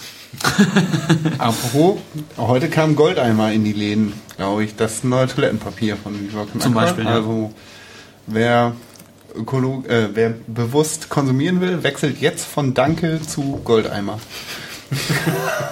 ja. Ganz genau. Ja, dann ein Thema, was dich, glaube ich, aber schon ein bisschen länger beschäftigt, ist Movember. Mhm. Da bist du, glaube ich, im, in der Mannschaft zumindest der, der Einzige, der das auch so bewusst dann äh, ich glaube, ich war der Einzige, wo man es so ein bisschen auch gesehen hat. es waren noch zwei Spieler mit dabei, da war es aber leider so, dass man es nicht so gesehen hat. Äh, ja, wir haben da so ein bisschen zu spät dann auch äh, für die Werbetrommel gerührt und äh, versucht, da Geld zu sammeln. Äh, und zwar geht es um die Männergesundheit, um die Krebsforschung. Ich habe äh, leider am Krebs auch äh, ein Familienmitglied äh, verloren und deswegen war das für mich halt so eine persönliche Geschichte. Äh, zweitrangig war aber auch daran, mh, weil ich so gut fand. Ich habe versucht dann auch Fans, äh, die Geschäftsstelle, alle aus dem FCSP-Kosmos zusammenzuführen bei dieser Geschichte. Das ist mir leider nicht so gelungen, wie ich es mir halt vorgestellt, äh, wie ich es mir vorgestellt habe. Allein auch, weil die Vorlaufzeit einfach zu, zu kurz war. Ich werde es aber nächstes Jahr wieder versuchen, dann aber auch mit einer größeren Vorlaufzeit und dann, äh, dann werde ich auch versuchen, dann auch mehr Leute mit ins Boden mit reinzunehmen. Aber es war super interessant äh, weil dadurch Begegnen, Begegnungen entstanden sind in diesem FCSP-Kosmos, der vielleicht ohne diese Aktion nicht entstanden wäre. Und äh, das ist einfach dann schön zu sehen, weil wir ja immer so ein bisschen sprechen von, ja, wir sind eine gewisse Familie und äh, klar gibt es auch unter Fans bestimmte Gruppierungen. Es gibt Leute, die für den Verein Fußball spielen, es gibt Leute, die für den Verein arbeiten, die äh, das Ehrenamt und so weiter und so fort. Und da habe ich versucht, mit dieser Aktion erstens äh, die Männergesundheit zu fördern und zweitens auch äh, Leute zusammenzubringen. Und ich glaube, das hat in Ansätzen hat es gut funktioniert, aber das kann man noch ausbauen und ähm, da werden wir sehen, wie wir dann dieses Jahr im November da äh, im November oder dann auch schon einen Monat vorher dann äh, zusammenkommen. Welche Spieler müssen denn am Bartwuchs noch arbeiten bis dahin? Ja, Lennart war so ein bisschen, der war ja mit einer äh, ersten Stunde, der gleich gesagt hat, ja, da mache ich sofort mit, aber wir wächst der Bart nicht so. Und ich gesagt, das ist auch egal, wir können es ja wenigstens mal versuchen. Und äh, da war das dann schon ein bisschen skurril, äh, ja, zum Beispiel. Also Lennart ist, Lennart Der geht jetzt ja eh, das ist ja dann. Gut, aber vielleicht äh, auch, vielleicht wird er dann trotzdem dabei sein nächstes Jahr. Mal gucken wenn er dann in der zweiten Liga spielt und wir in der ersten. Ja. Und ähm, we weniger lustiges Thema, oder äh, die anderen waren ja auch nicht lustig, aber ähm, auch eher unerfreulich für dich persönlich, war ja, dass du im Sommer 2012 musstest du, oder wurde dein Vertrag in Bochum nicht verlängert und du bist ins Camp der vertragslosen Fußballer, ich hoffe, der Name war richtig, gegangen. Warst quasi arbeitslos. Ganz genau. Also ich war äh, offiziell zwei Monate arbeitslos äh, natürlich eine Zeit, die sehr, sehr schwierig war auch für mich, äh, weil man natürlich auch dann bestimmte Selbstzweifel hat. Man fühlt sich dann auch nicht wirklich fit, weil du bist nicht im Mannschaftstraining drin. Äh, das, dieses Camp der, äh, der, der Spielervereinigung, es, es gibt ja auch eine Gewerkschaft der äh, Profifußballer, äh, was da angeboten wird, was kostenlos angeboten wird, was ich für eine sehr super, sehr schöne Sache äh, empfinde, weil sich da auch die Spieler solidarisieren mit den Spielern, denen es vielleicht nicht so gut geht. Und ich bin in die Situation gekommen und wer weiß, wer schon mal auf dem Arbeitsamt war, der weiß, äh, das ist kein so ein schönes äh, Thema. Ich hatte zum Glück aber auch äh, Freunde, die zu mir standen und auch gesagt haben, Philipp, es ist bei so einer Profikarriere nicht immer so, dass alles so glatt läuft. Ähm, da kommen auch mal Zeiten, die halt nicht so schön sind und ähm, ja, das war das war schwierig. Äh, angefangen von sich Arbeit suchen, dann zu melden, bevor der Vertrag ausläuft. Das war so mein erster Kontakt dann in Bochum. Ging ja dann weiter, dass ich dann ans Arbeitsamt München übergeben worden bin, weil ich dann nach München in meine Heimat erstmal zurückgezogen bin. Und ähm, ja, so die Tage so in, in, ins Land verstreichen, sich man dann auch Gedanken macht, okay, ah, vielleicht ist man doch zu alt oder man ist, weiß ich nicht, man ist diesem Beruf dann doch nicht her oder mh, hm, vielleicht war es es dann auch so nach zehn Jahren, ist dann auch mal wieder gut. Ähm, ja, im Endeffekt ist alles anders gekommen und äh, es ist halt eben so jetzt, wie es ist und es geht im Fußball wahnsinnig sch schnell und das war das, was ich auch dann geglaubt habe. Aber äh, nochmal Grüße ans Arbeitsamt Bochum, München und äh, im Eppendorfer Weg. Äh, wir werden uns erstmal so schnell zum Glück nicht mehr wiedersehen. ähm, aber das ist, es gibt einem so ein Stück auch ein bisschen Demut und ähm, ich glaube, das ist auch gar nicht so schlecht. Wilko? Also, wie ist das denn, wenn man aufs Arbeitsamt kommt und sagt, eigentlich kann ich nur Fußball spielen? Also, das wäre jetzt so ähm, die Herleitung dessen. Oder hattest du einen Plan B? Wenn die dich fragen, was können sie denn? Was, was sagt man denn da? Also, ich kann gut rennen. Äh, es war teilweise so, in Bochum wusste man da schon Bescheid, weil äh, da gab es ja auch dann der manche, manche Trainer, der mit der S-Klasse dann zum Arbeitsamt gefahren ist, hier, ich bin Trainer, aber lassen Sie mich in Ruhe, ich mache nur Fußball. Ja. Das gab es ja auch schon mal. Und äh, bei mir war es dann eigentlich nicht ähnlich, aber man sagt dann, dann zu mir, ja, Sie haben bestimmt Ihre eigenen Berater oder Agenturen, die das dann auch für Sie dann suchen und so. Also ja, schon, aber es könnte halt sein, dass ich dann auch keinen Verein mehr finde und ähm, ich dann studieren anfangen möchte und habe mich dann halt natürlich dann schlau gemacht, Ah, okay, das war der welche, Plan B. Äh, in welche Richtung es dann gehen könnte. So und ähm, ja, es gab natürlich auch Sachbearbeiter, die gesagt haben, ja, haben Sie einen Lebenslauf, Sie müssen einen Lebenslauf schreiben und so weiter und so fort, Zeugnisse und so weiter und so fort. Das war jetzt für mich auch kein Problem, war auch sehr interessant, auch mal so in diese äh, Richtung dann zu gehen. Ähm, alles in allem, als ich dann äh, dann wieder hierher kam oder hier wieder zurückkam, muss man ja so sagen, äh, ja, war es dann so ein ich kann das Gefühl gar nicht beschreiben. Also ich glaube, das erste Training, was ich hatte, war dann wieder so mit ein bisschen Gänsehaut, weil ich halt eine sehr schöne Zeit hatte. Dem halben Jahr, wo ich ausgeliehen war, das war wie eine Kur für mich. Das halbe Jahr, äh, weil ich dann auch mit Spielern zusammenspielen durfte, die den Verein auch über Jahre lang äh, auch geprägt haben, wie Fabian Boll, Flo Bruns, Beni Pliquet, äh, wie sie alle heißen, äh, Fabio, der Kapitän. Ähm, ja, äh, und man da so mitbekommen konnte, wie es auch funktionieren kann in so, einem- in so einem Fußballbusiness. Das hat mich wahnsinnig weiter nach, nach vorne gebracht. Natürlich war dann das Jahr, was ich dann noch in Bochum hatte, dann umso schwieriger, aber ich wusste dann, was ich möchte und äh, dass es dann natürlich dann so klappt, dass ich wieder zu dem Verein wieder zurückkommen äh, darf, äh, der mir dann so das gezeigt hat, äh, wie Fußball auch noch Spaß machen kann. Das ist natürlich, das war, das war wie ein Sechser im Lotto. Von daher bin ich immer noch dankbar an den Fußballgott, an Uni- Universum, Hare Krishna oder Buddha oder äh, wer noch irgendwas, ich will sie alle genannt haben, äh, dass das so gelaufen ist, wie es gelaufen ist. Und sag mal, wo ist dieses Camp? Wo In Duisburg. Das ist in Duisburg, da ist auch dann das Büro der VDV, also der, der, dieser Gewerkschaft.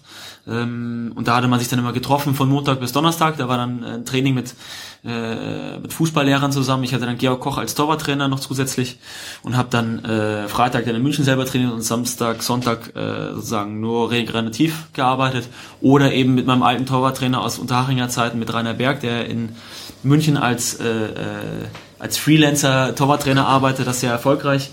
Äh, Übrigens auch eine Geschichte, die ich mir auch selber gut vorstellen könnte, weil er mit jungen Torhütern zusammenarbeitet und damit ähm, ja gutes Geld auch verdient und äh, das ist eine schöne Geschichte und ähm, ja unter anderem auch Rainer Berg jemand, der der mir da sehr geholfen hat durch diese schwere Zeit. Wie kommt denn da der Kontakt zustande? Hast du direkt nach dem Arbeitsamt dann von der VDV eine E-Mail bekommen mit wir trainieren immer montags bis donnerstags oder wie, wie läuft das? Nee, Das ich, Schuhwerk mitbringen. genau. Regenmantel und festes Schuhwerk, ja. äh, nein, der Kontakt kam so, dass die VDV darauf aufmerksam wird, wer äh, vertragslos dann ist. Und die VDV kam dann auf mich zu und hat gefragt, ob das für mich interessant wäre. Ähm, weil ich auch schon das eine oder andere Bundesligaspiel gemacht habe und das für die dann natürlich auch einen Mehrwert hat, wenn ein Bundesligaspieler dort äh, sich dann dort fit hält und ähm, war dann auch eine Win-Win-Situation und äh, alle haben davon profitiert, absolut. Also ja. Und ist jeder Profifußballer da automatisch Mitglied? Nee, ähm, das ist eine solidarische Geschichte. Das ist auch so, wie auch jeder Arbeitnehmer sich in der Werk- Gewerkschaft halt auch äh, organisieren kann. So ist es bei, der, bei den Fußballern genauso. Es ist keine Pflicht. Es wird natürlich äh, gern gesehen und ich finde aber trotzdem diesen solidarischen Gedanken finde ich sehr gut. Und deswegen bin ich auch Mitglied äh, in dieser Spielergewerkschaft. Ähm, ja, das ist der Grund. Und gut, ich habe jetzt davon profitieren können. Andere Spieler, die natürlich äh, zehn Jahre Champions League spielen, die werden natürlich keinen äh, keinen Mehrwert davon haben, sind aber trotzdem in der VDV, allein um Spielern auch dabei zu unterstützen, äh, wenn es um ja, irgendwelche rechtlichen Sachen geht gegenüber dem Verein oder, äh, oder Spielerberatern. Es gibt ja 100.000 Felder, die man da, äh, wo man, wo Spieler auch äh, was falsch machen können. Das ist so eine Gewerkschaft, also wie, wenn ich jetzt Gewerkschaftsmitglied wäre, wäre ich Verdi-Mitglied. Genau. Man bezahlt ein Prozent des Bruttolohns oder was bezahlt man bei der Gewerkschaft? Ja. So, also ist genauso. Es gibt, äh, ja, es gibt äh, Mitgliedsbeiträge, die natürlich gestaffelt sind auf Ligazugehörigkeit. Also ein Erstligaspieler zahlt mehr als ein Zweitligaspieler. Ähm, ja, das be bezahlt man aber aus privater Kasse. Es gibt da irgendwie kein steuerliches Modell oder dass man da noch irgendwie hin und her und so. Aber ähm, ja, es ist halt ein Betrag, den man halt oder halbjährlich sogar bezahlt. Und so ist es halt organisiert. Ist Jürgen Rollmann da noch irgendwie Vorsitzender oder war der das nur eine Zeit? Boah, das weiß ich nicht. Ob der da noch voll. Ich Das- glaube aber nicht. Mein großes Torwart-Idol in der Jugend. Na gut. ähm, wir haben ganz viele Hörerfragen auch bekommen. Die eine nach der Telefonnummer deiner Schwester Bernadette, deiner Telefonnummer und der Telefonnummer von Mark Hornschuh werden wir in den Kommentaren später bearbeiten, damit die jetzt keiner mitschreiben muss. Ähm, dann haben wir von Das ist Stefan eine Weltidee. Weltidee. ähm, haben wir von Stefan Seitz aus Unterhaching, da Sir Quickly auf Twitter, die Frage bekommen, ob du dir noch mal vorstellen könntest, irgendwann wieder nach Unterhaching zu kommen. Also die Spielvereinigung ist mir, das ist ja mein Heimatverein, könnte man, was ist Heimatverein? Ich habe dort noch meine Wurzeln, ich bin dort aufgewachsen, ich bin mit dem Verein auch aufgewachsen. So, ähm, äh, deswegen war es ganz interessant, den Übersteiger zu hören von 1994. Ich kann mich, glaube ich, dran erinnern. In dem Jahr war nicht sogar St. Pauli und äh, FC St. Pauli und die Spielvereinigung in einer Liga, ich weiß es nicht. Frag mich nicht, da war ich 13. Musst du mal Tabelle aufschlagen. So, und äh, es könnte, es könnte sein. Äh, ich kann mich noch daran erinnern, es gab ein Spiel im, im Unterhachinger Sportpark, wo ich als kleiner Junge dort äh, war und ein Spiel gesehen habe. Äh, jetzt bin ich mal gespannt. Es wird gerade nachgeschlagen. Ja, Ich glaube links oben. Blättergeräusche. genau. Kein Unterhaching. Ja, dann Hertha BSC. VfL Wolfsburg. Naja. FC Saarbrücken. Nee, war in dem Jahr ausgerechnet nicht. Gut, es kann sein. Also auf jeden Fall irgendwann da muss es gewesen sein. Es gab ein Spiel, äh, ich glaube, es war ein Freitagabend, bitterkalt, irgendwann im Winter. Und äh, es passierte 90 Minuten gar nichts, bis dann auf einmal äh, äh, St. Pauli das 1-0 machte. Und äh, alle schon so ja mit der Niederlage gerechnet hatten und Unterhaching dann, glaube ich, in der 92. das 1-1 macht und in der 94. noch 2-1 gewinnt. Gibt's ja nicht. Das waren meine einschlägigen äh, Erlebnisse, meine ersten einschlägigen Erlebnisse mit dem FC St. Pauli. So schließt sich der Kreis. So schließt sich so ein bisschen der Kreis, ja. Ich habe dann, äh, ja, also daran muss ich mich auch immer so ein bisschen erinnern.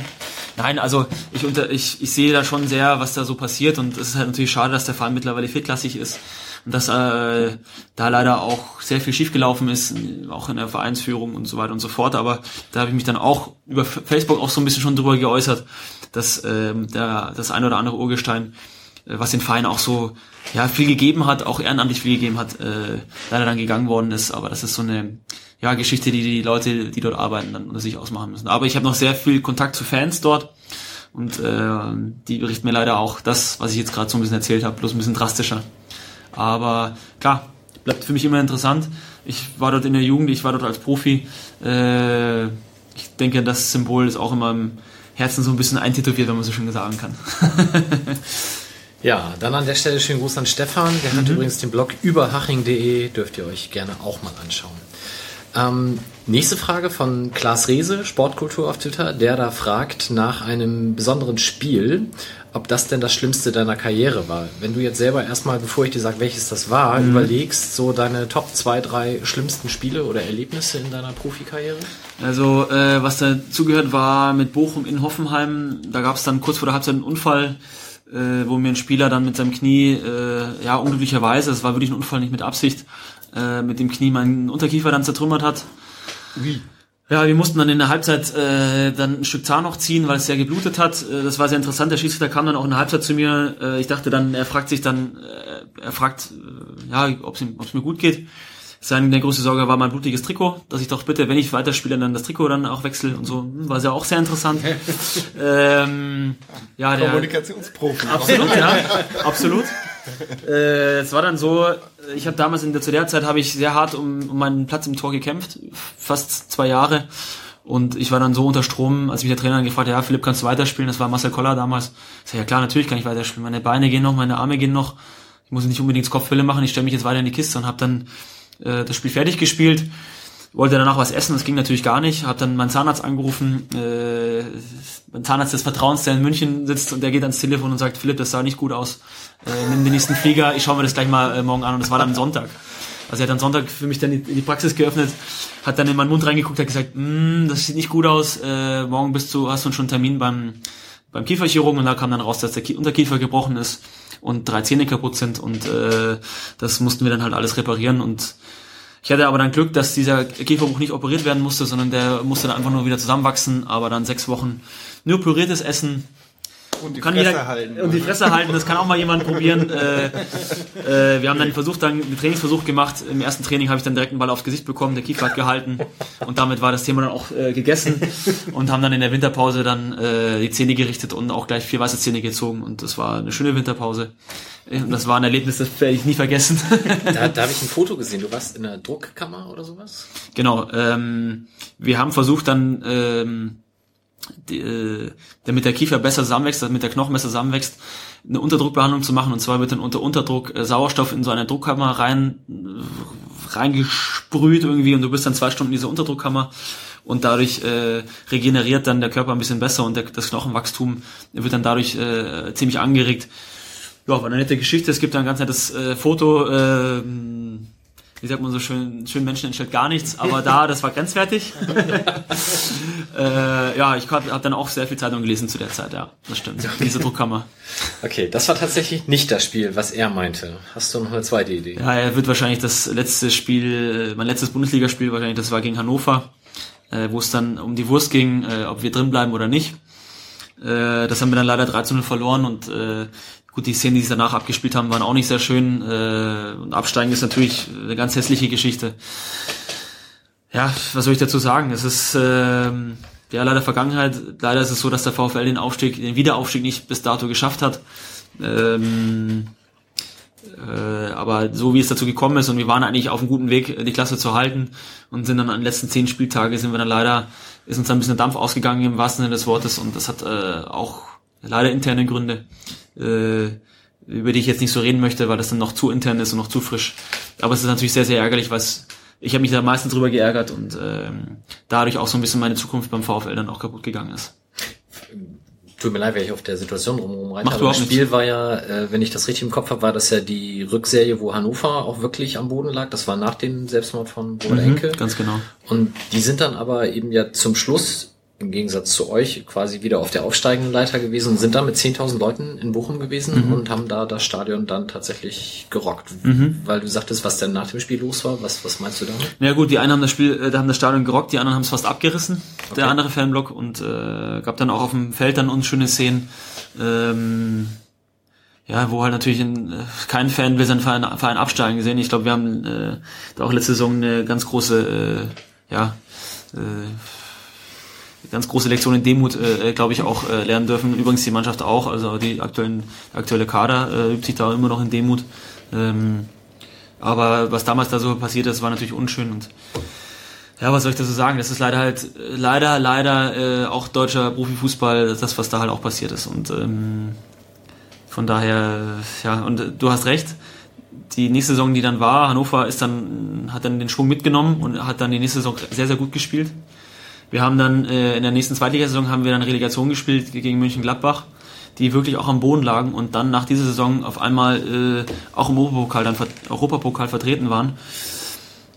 Und deswegen hoffe ich, dass ich diese Parallelen jetzt auch zu unserer Situation sehe, wo wir letztes Jahr am Abgrund standen und, und dieses Jahr nun äh, ja ein bisschen weiter weg vom Strich, vom, vom Strich sind. Stammhörer dieser Ziemlich Sendung. nah am Europapokal. so nah waren wir schon lange nicht mehr. Stammhörer dieser Sendung wissen ja, dass ich ein kleines Fable für die Relegation habe. Wenn du das jetzt schon sagst mit dem Gladbach-Spiel, du als Profi, Er kann es nicht lassen. Ne? findest du die Relegation eher gut oder eher scheiße oder wie siehst du das? Ja, das ist jetzt eine harte Frage, weil man äh, natürlich dann äh, guckt, ich glaube damals Urlaub ist kürzer. Ja, ja, ja, muss nicht, ja, stimmt. Also mit dem Abstiegsfall ist der Urlaub, ist der Urlaub, Urlaub kürzer, das stimmt. Ähm, wenn jetzt natürlich der absteigende Verein, wer davon umkommt, ist natürlich schön, weil es eine Chance ist, vielleicht eine verkorkste Saison gerade noch zu retten. Ich glaube, der HSV kann davon singen. Für den Verein, der Dritter wird und dann doch nicht aufsteigt, ist es natürlich eine, das ist wie vierter Platz. Das ist wie, wie sag ich mal, alkoholfreies Bier trinken. So. Du bist so, aber es ist nicht wirklich so. Also, Alkoholfreies Bier trinken, habe ich noch einen anderen Verweis von dir. Ähm, Das liegt das, das Abendblatt-Interview, genau. Nee, das, das Abendblatt-Interview mit dir und Sven Brodersen und Robin Himmelmann. Da wurde nämlich gefragt, warte, lass mich kurz gucken. Genau, du hast gesagt, trotzdem wäre es echt mal schön zu erfahren, wie es ist, selbst ein Tor zu schießen. Die Frage war dann, ja, dann musst du wahrscheinlich mal Elfmeterschießen trainieren. Und da sagst du, nee, ich meine ein richtiges Tor. Als Torwart ein Elfmetertor zu schießen ist wie alkoholfreies Bier trinken. Es ist ein Tor, aber dann auch nicht richtig. Weil dann lege ich mir den Ball hin, keiner kann mich stören und schieße den Ball dann ins Tor. Ja, hm, okay, ist auch ein Tor, freue ich mich auch drüber, klar. Aber äh, ein Stürmer wie jetzt, wie Mark jetzt zum, oder ein Spieler wie Mark jetzt zum Beispiel, der dafür ackert, der läuft dann 70 Meter über das ganze Feld, du, du kämpfst dich da durch, der Ball kommt, du hast nur, nur einen kleinen Moment zu schießen, weil dann du sonst kaputt gehauen wirst und du schießt und der Ball geht rein. Boah, ich wüsste gar nicht, wie das, das für ein Gefühl wäre. Also äh, wahrscheinlich eine Mischung aus äh, mit der schönsten Frau, die man liebt, äh, zu schlafen und gleichzeitig zu erfahren, dass man im Lotto gewinnt. Wahrscheinlich. also, äh, Okay. aber es geht um die Arbeit, die man davor irgendwie hat. Also, äh, weil das halt eine wahnsinnige Arbeit ist, ein Tor zu schießen und äh, die Stürmer heutzutage so viel laufen müssen. Ja gut, wenn ich mir den Ball elf Meter vors Tor leg, gut, ich muss auch erstmal reinmachen, aber das ist was anderes. Also, Verstehe schon. ja, verstehe ich wirklich. Also ein Elfmeter wird selbst ich. Naja, also ich naja. ja, 50-50 Chance. Umgekehrte Situation, wie ist das als Torwart beim Elfmeter? Also, wunderbar. danke, sehe ich auch so. Wunderbar. Also ich habe äh, gut die letzten Elfmeter, die ich halten durfte, das war halt äh, bei unserer zweiten. Äh, die waren auch ja relativ wichtig, so, weil es relativ knapp war. Ich glaube, ich habe da eine relativ gute Quote und das ist ja ist so schön. Also ich finde es schön, weil man der Mannschaft direkt helfen kann. So und wenn man dann so in die Gesichter der, der Jungs dann sieht, die, die dann halt auch sich wirklich dafür auch bedanken und so, ja, das ist super. Also das ist schön. Und man kann als Torwart da nur gewinnen. Also man hat da keine, außer man spielt den Cottbus und der äh, der Schütze bleibt zweimal stehen und wird trotzdem nicht abgepfiffen. Äh, da gibt natürlich auch so Momente, wo man natürlich dann auch äh, in die Handschuhe beißt, aber in der Regel ist es so, dass der Schiedsrichter dann schon die Ahnung hat. Und Messi Elfmeter-Variante, fand sie cool oder nicht in Barcelona? Äh, dieser lang, ganz langsame Anlauf, oder was meinst du da genau? Nicht einmal abspielen im Ach so. Ja, ich glaube, hat Johann Cruyff früher auch mal gemacht, oder? Genau, Also das als wird viel zitiert. Finde ich nicht so, finde ich gar nicht so schlecht. Da muss natürlich äh, wache Mitspieler haben, die dann darauf, die das kennen. Muss man halt vorher mal sagen. Muss man so ein Zeichen wie beim Baseball vereinbaren. So. Ja. Handzeichen sieht man jetzt im Radio auch nicht, aber ich mache Handzeichen. Wir hatten, also mein, mein Schiri-Kurs war ja gerade vor dieser Szene und da haben wir genau das halt besprochen, dass der Ah. Elfmeter ja als Und ausgeführt gilt, wenn der Ball nach ich bis vorne heute dein. Klugscheißer-Posting dazu. Nee, habe ich einfach nur gesagt, war korrekt ausgeführt, aber haben ja Colinas Erben vor mir schon gemacht, muss ich eigentlich auch noch bestätigen. Aber wo, wo ich hier gerade einen Schiri sitzen habe, ne? Kreisklasse Segeberg, ne? Überfordere ihn nicht.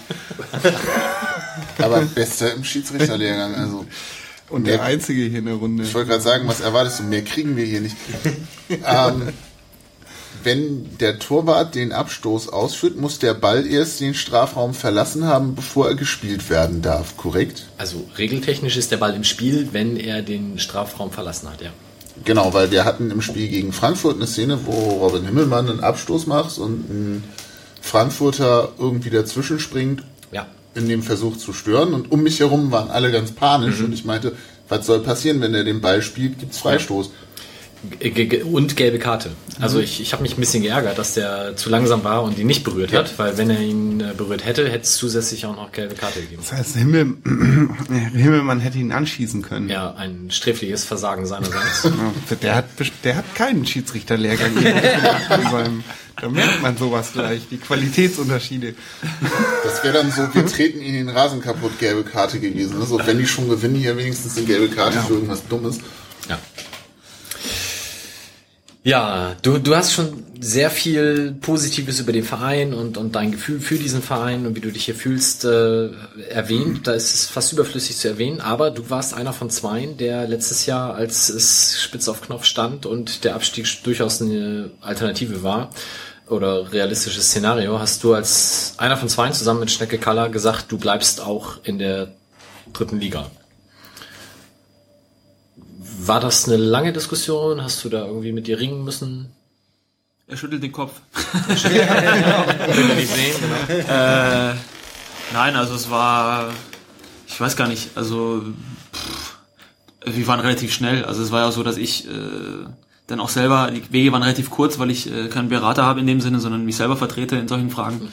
Und äh, ich dann relativ gutes Verhältnis dann auch äh, mit den Verantwortlichen dann auch oder immer noch habe und äh, wieder relativ schnell ja was heißt zu einer Einigung gekommen sind, aber die äh, äh, der Prozess relativ schnell voranging, würde ich jetzt mal so sagen. Also man die Sachen waren relativ schnell abgesteckt. Äh, natürlich ist bei so einer Verhandlung natürlich auch schwierig, dann äh, man kann nicht sagen, ja, ist mir scheißegal, was ihr mir bezahlen wollt oder was ihr mit machen wollt, ich bleib so oder so. Klar muss man da auch so ein bisschen äh, ein bisschen pokern, deswegen ist es dann äh, so, dass dann äh, die Absicht, dass man auf jeden Fall bleiben möchte, die kam auf jeden Fall relativ früh durch. Das war das Signal für den Verein, damit der Verein auch da auch ein bisschen besser planen kann. Ich glaube, ich habe da äh, jedem dann auch so ein bisschen weitergeholfen in der Sache. Und ähm, ja, ich kann mich noch erinnern, das war nach dem Auswärtsspiel gegen 1860, was wir verloren haben, was total unnötig war. Und äh, ich glaube, wir waren dann sogar letzter und wir waren schon in diesem Prozess drin, was ist nächstes Jahr und so weiter und so fort. Und ähm, das hört sich jetzt auch total hart an, also total so, ich weiß nicht, sentimental an, äh, aber der Verein stand äh, 2012 zu mir, als ich arbeitslos war. Und ähm, so habe ich auch gesagt, okay, egal was mit dem Verein passiert, so werde ich halt auch zum Verein stehen, egal was passiert. Und ähm, ja, dazu gibt's glaube ich nicht mehr zu sagen. Und äh, nach diesem Vertrag sind es dann wieder äh, vier Jahre, wo ich dann bei einem Verein war. Wer weiß, wie weit es noch geht. Aber dann, ähm, ja, das ist auch so ein Stück Loyalität ist sexy. Genau, dein Vertrag läuft bis 2017, dann bist du 34. Das geht dann ja aber noch zwei, drei Jahre weiter. Ja, also wenn ich jetzt so meinen Körper höre, äh, wir haben ja damals auch über die Situation gesprochen, als ich arbeitslos war. Da hat sich der Körper auf jeden Fall nicht so angefühlt, wie er sich jetzt anfühlt. Und es ist äh, wahrlich so, dass mit jedem Jahr, was, wo ich jetzt hier spiele, ich mich fast eigentlich immer ein Jahr jünger äh, fühle. Das ist seltsam, aber ich morgens Ach, die aufstehe. gesunde Seeluft macht das. Ich kann auch sein, das kann auch sein. Oder die Nähe zu meiner Großmutter jetzt, äh, die in Lübeck wohnt, dass ich da mal äh, Gutes zu essen bekomme, das kann natürlich auch sein. ähm, nein, aber es ist wirklich so, dass ich seit geraumer Zeit morgens aufstehe und äh, keine Schmerzen habe oder kaum Schmerzen habe und das war das war schon mal anders. Also äh, und das liegt jetzt glaube ich äh, nicht nur daran, dass äh, ich mich hier sehr, sehr wohl fühle, sondern das liegt auch an meinem Training, äh, an meiner Ernährung. Wir haben einen super Trainer, die sich darum kümmern. Äh, ich habe einen super Torwarttrainer, der sich äh, da keine Gedanken um meine Fitness machen braucht, sondern mit mir wirklich äh, sehr viel im technischen Bereich arbeiten kann und so. Und ja, das gibt mir der Körper jetzt gerade so ein bisschen zurück und ich fühle mich klasse und äh, meine Mitspieler werden auch immer jünger, ist ja klar. Äh, es kommen wieder neue zu- dazu, aber ich werde immer ein Jahr älter. Das wird dann auch ein bisschen jung so und äh, von daher, nee, alles gut. direkt daran anschließend. Also das Abendblatt-Interview habe ich schon erwähnt. Das fand ich total lesenswert. War eben mit dir, mit Robin Himmelmann und Sven Brodersen in der Winterpause. Ähm, sehr schönes Zitat von Sven war, Philipp kenne ich noch aus meiner Bundesliga, aus den Sticker-Alben, als er in Bochum in der Bundesliga spielte. Das, das zeigt ja auch ganz gut so diese Bandbreite. Und dazu halt ein Zitat von, von Robin, der dann sagt, ja, Philipp hat viele Erfahrungen mit ins Team gemacht, von ihm kann jeder viel lernen, auch die Feldspieler übrigens. Was denkst du denn Zwei Weiß hat Marc man ja schon Schakowski war- rausgehauen. Ach genau, Waldemar, ja. Lupfen. Ja, wobei Waldemar ist äh, mehrfacher Nationalspieler, der weiß selber, wie man ein Tor reinschießt. Ich äh, gebe aber gerne auch Feedback, weil viele Spieler nicht wissen, wie das, äh, das Gefühl eines Torhüters ist, wenn jemand aufs Tor schießt. Und gerade bei den Stürmern, es gibt ja so ein bisschen auch, es gibt Stürmer, die strahlen Gefährlichkeit aus, es gibt aber Stürmer, die stehen im Fünfer mit dem Ball, dann ist bei mir aber immer noch kein Alarmstufe rot. So, also ähm, äh, gerade bei jungen Spielern, den kann man dann schon erzählen, weil natürlich jetzt nach meinen 15 Jahren als Profi sich Dinge wiederholen im Fußball. Äh, Abläufe wiederholen sich und dann, wenn bestimmtes, wenn bestimmte Sachen passieren, dann weiß man auch, was in den, was im nächsten Moment passieren wird. Und das kann man den jungen Spieler sagen, um äh, denen einen Wissensvorsprung zu geben. Egal, ob jetzt das innerhalb des Teams ist, ob es um Trainingsarbeit geht, ob es äh, ja einfach mal auch um Kopfwaschen geht. Ich habe äh, gerne auch mal den einen oder anderen Spieler, nehme ich mir einfach mal so nach dem Training, gehe ich auch mal gerne so eine halbe Stunde einfach mal joggen, äh, um auch selber mal so ein bisschen frei zu werden dann von allem. Und gerne nehme ich dann auch einen Spieler mit, wenn ich das Gefühl habe, okay, ich muss mit ihm reden, weil äh, er ein bestimmtes Feedback braucht. Und ich glaube, dass ich meinen kleinen Teil zu diesem, äh, zu dieser Arbeitsatmosphäre, die bei uns herrscht, mit beitragen kann. Äh, auch durch solche Gespräche, durch, durch, ja, ich versuche halt Leute alle mit ins Boot reinzunehmen, auch neue Spiele mit ins Boot reinzunehmen. Äh, Beispiel äh, Rio, jetzt der aus Japan kam sich direkt verletzt hat, was mir wahnsinnig leid tut, äh, äh, den auch mit ins im Boot drin zu halten, weil so ein Spieler, der natürlich dann ein halbes Jahr verletzt ist, Schwierigkeiten hat, dann auch eine Bindung zu finden. Und äh, oder einen oder anderen Spieler dann auch ein bisschen zu vermitteln, was der Verein auch für Möglichkeiten hat. Und ähm, also außerdem hinaus, dass du halt in einem geilen Stadion spielst, mit einer geilen Stimmung, mit geilen Fans, mit einem geilen Umfeld, sondern was es außer dem Fußball noch hier so alles gibt. Und äh, das versuche ich jetzt so ein bisschen reinzubringen und ich denke jetzt mal so die Arbeitsatmosphäre, die bei uns herrscht äh, innerhalb des Teams und im Training und auch die Ergebnisse, die dann so über die längere Zeit jetzt äh, bei uns äh, dann auch erzielt werden. Ich denke, dass ich da so ein bisschen auch mein, mein kleines Musiksteinchen mit rein gemeißelt habe bis jetzt. Bestimmt. Ähm, ich habe eine, eigentlich hätte ich die Frage vorwegstellen sollen von Jasper Jones, der nämlich fragt, wie ist denn das Gefühl, eigentlich nie zu spielen? Das ist so ein bisschen ketzerisch formuliert, aber dann, wie kann man die Mannschaft neben dem Feld unterstützen? Hast du jetzt gerade schon viel zu gesagt. Hast du auch vielleicht darüber hinaus noch so ein paar Rituale am Spieltag, wo du Spieler nochmal ein bisschen schubst oder eher in Ruhe lässt? Oder? Ja, es gibt halt, äh, wenn man die Spieler kennt und ich kenne jeden Spieler, ich kenne von eigentlich von jedem Spieler die Geschichte, äh, die hinter dem Spieler steckt so ein bisschen und weiß dann auch, wie man den anderen Spieler zu ja, anzusprechen hat oder zu nehmen hat. So, das ist halt immer ein bisschen schwierig, weil in diesem Business, und ich nenne es, äh, ich nenne es Business, alles sehr hart ist und alles so mit der Keule äh, oder mit der Motorsäge gehandhabt wird. Manchmal ist es auch wichtiger, dann auch mit dem Skalpell zu arbeiten, um einen Diamanten dann auch so und so zu schleifen oder das Bild so und so zu, zu nehmen. Und äh, ja, das ist bei jedem Spieler anders und ich denke, dass ich da eine gute Menschenkenntnis habe, gerade auch über meine Erfahrungen, die ich jetzt im Profifußball auch habe. Und ja, für manchen Spieler ist es auch wichtig, in der Halbzeit ein Feedback zu bekommen von außen. Und äh, wenn es nur das ist. Oder ein Spieler hat private Probleme und muss es einfach mal aussprechen. Oder äh, nicht nur Spieler haben Probleme, sondern auch Leute, die drumherum sind, haben Probleme.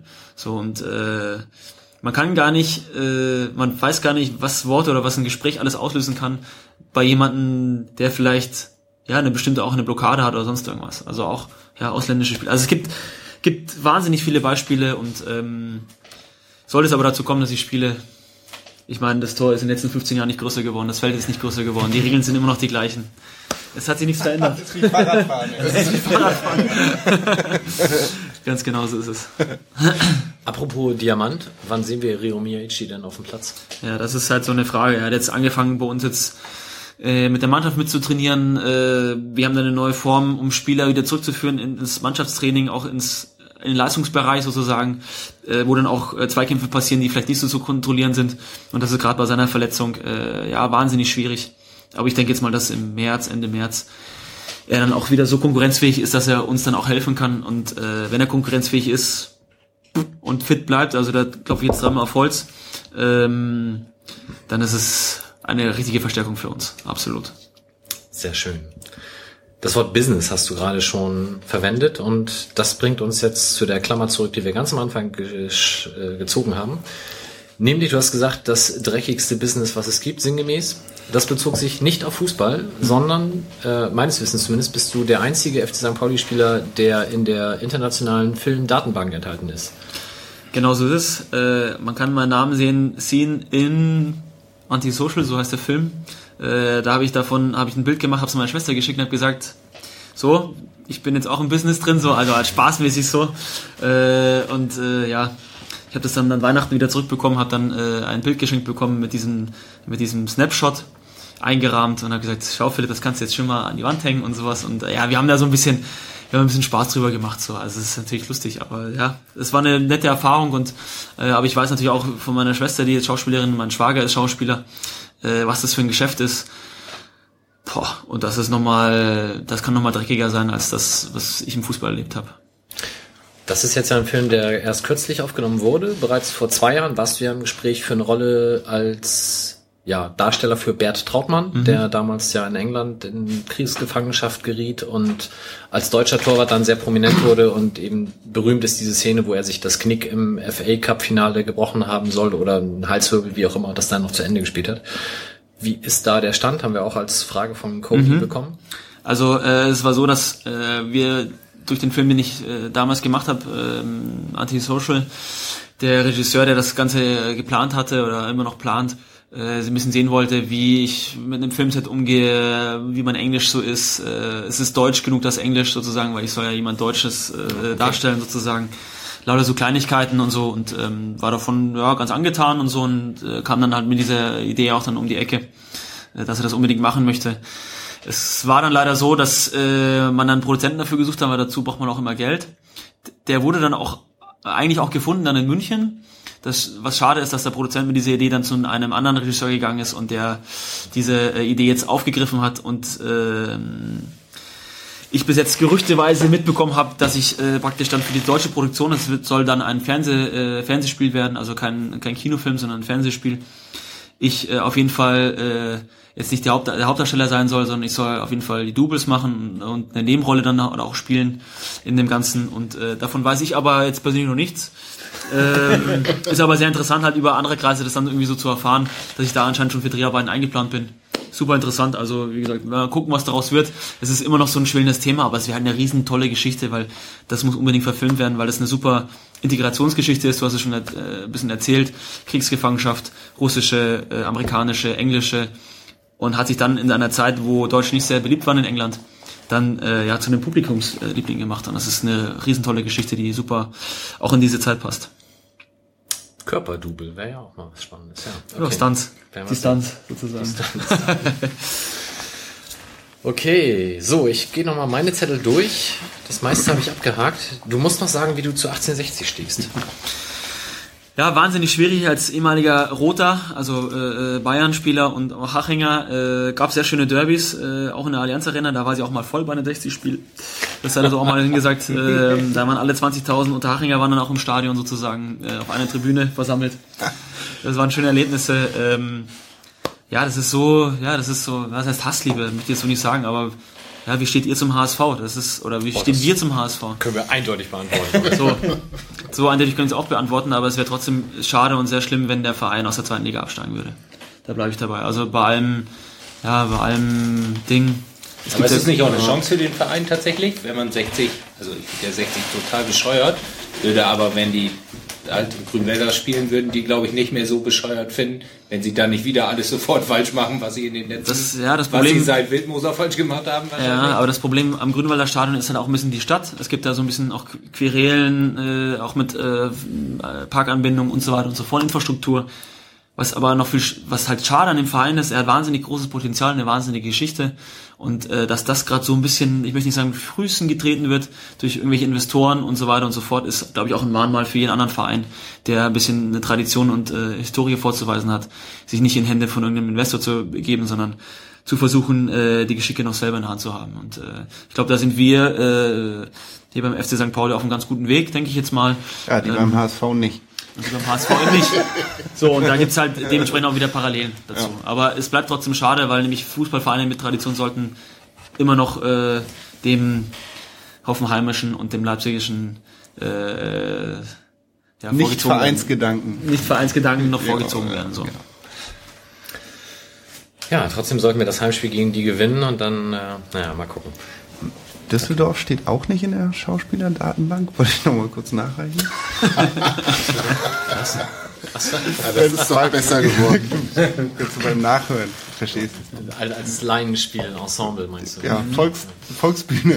Düsseldorfer Volksbühne. Seit, seit Norbert Meyer da weg ist es doch besser, also ja, weniger geworden. Oh, der Elfmeter gestern war auf jeden Fall. Ich wollte auch erst, klar. wollte auch erst Arjen Robben sagen, aber der ist ja auch vielleicht auch kein Deutscher. Ich weiß nicht so genau, wie man da in diese Datenbank reinkommt. Nee, das ist egal, das sind international. Das, ah, okay, ja, dann steht er auf jeden Fall drin. Okay. Das Arjen. Gut. Ich habe alles abgehakt, was ich abhaken wollte. Habt ihr noch was? Nö. Nö. Dann sind wir soweit durch. Philipp, möchtest du noch was loswerden an die Millionen Hörer da draußen? An die Millionen Hörer. Nee, also Denkt dran, ist für immer im Internet. ist für immer im Internet. Nicht so wie früher. Nein, ich glaube, ich das einzige, was was mir noch so im Kopf bleibt und was ich mir so ein bisschen, äh, was ich mir wünsche, so äh, ist, dass wir viele Leute im Stadion haben, die nicht nur konsumieren, sondern äh, dass wir sehr viele Leute haben, die auch sehr viel in den Verein reinstecken. Ich sage auch immer dazu immer Gestalter und Konsumenten. Klar, es muss auch Konsumenten im Stadion geben, aber je mehr Gestalter wir im Stadion haben, desto schöner ist es für alle. Und ich glaube, dass ja, wenn man einen Konsumenten neben sich stehen hat, dass man den vielleicht äh, mit ja, anzünden sollte, sich dafür zu begeistern, was es hier ausmacht. Und ich glaube, für den einen oder anderen Konsumenten ist es auch mal ganz gut, die Stadionordnung mal zu lesen und äh, dann sind wir alle auf einem guten Weg. Welcher Schlusswort? Das hätten wir nicht besser machen können. In dem Sinne, schönen Abend euch allen. Vielen Dank, dass du hier warst. Ich habe zu danken. Und dann bis zum nächsten Mal. Tschö. Tschüss. Tschüss. Tschüss.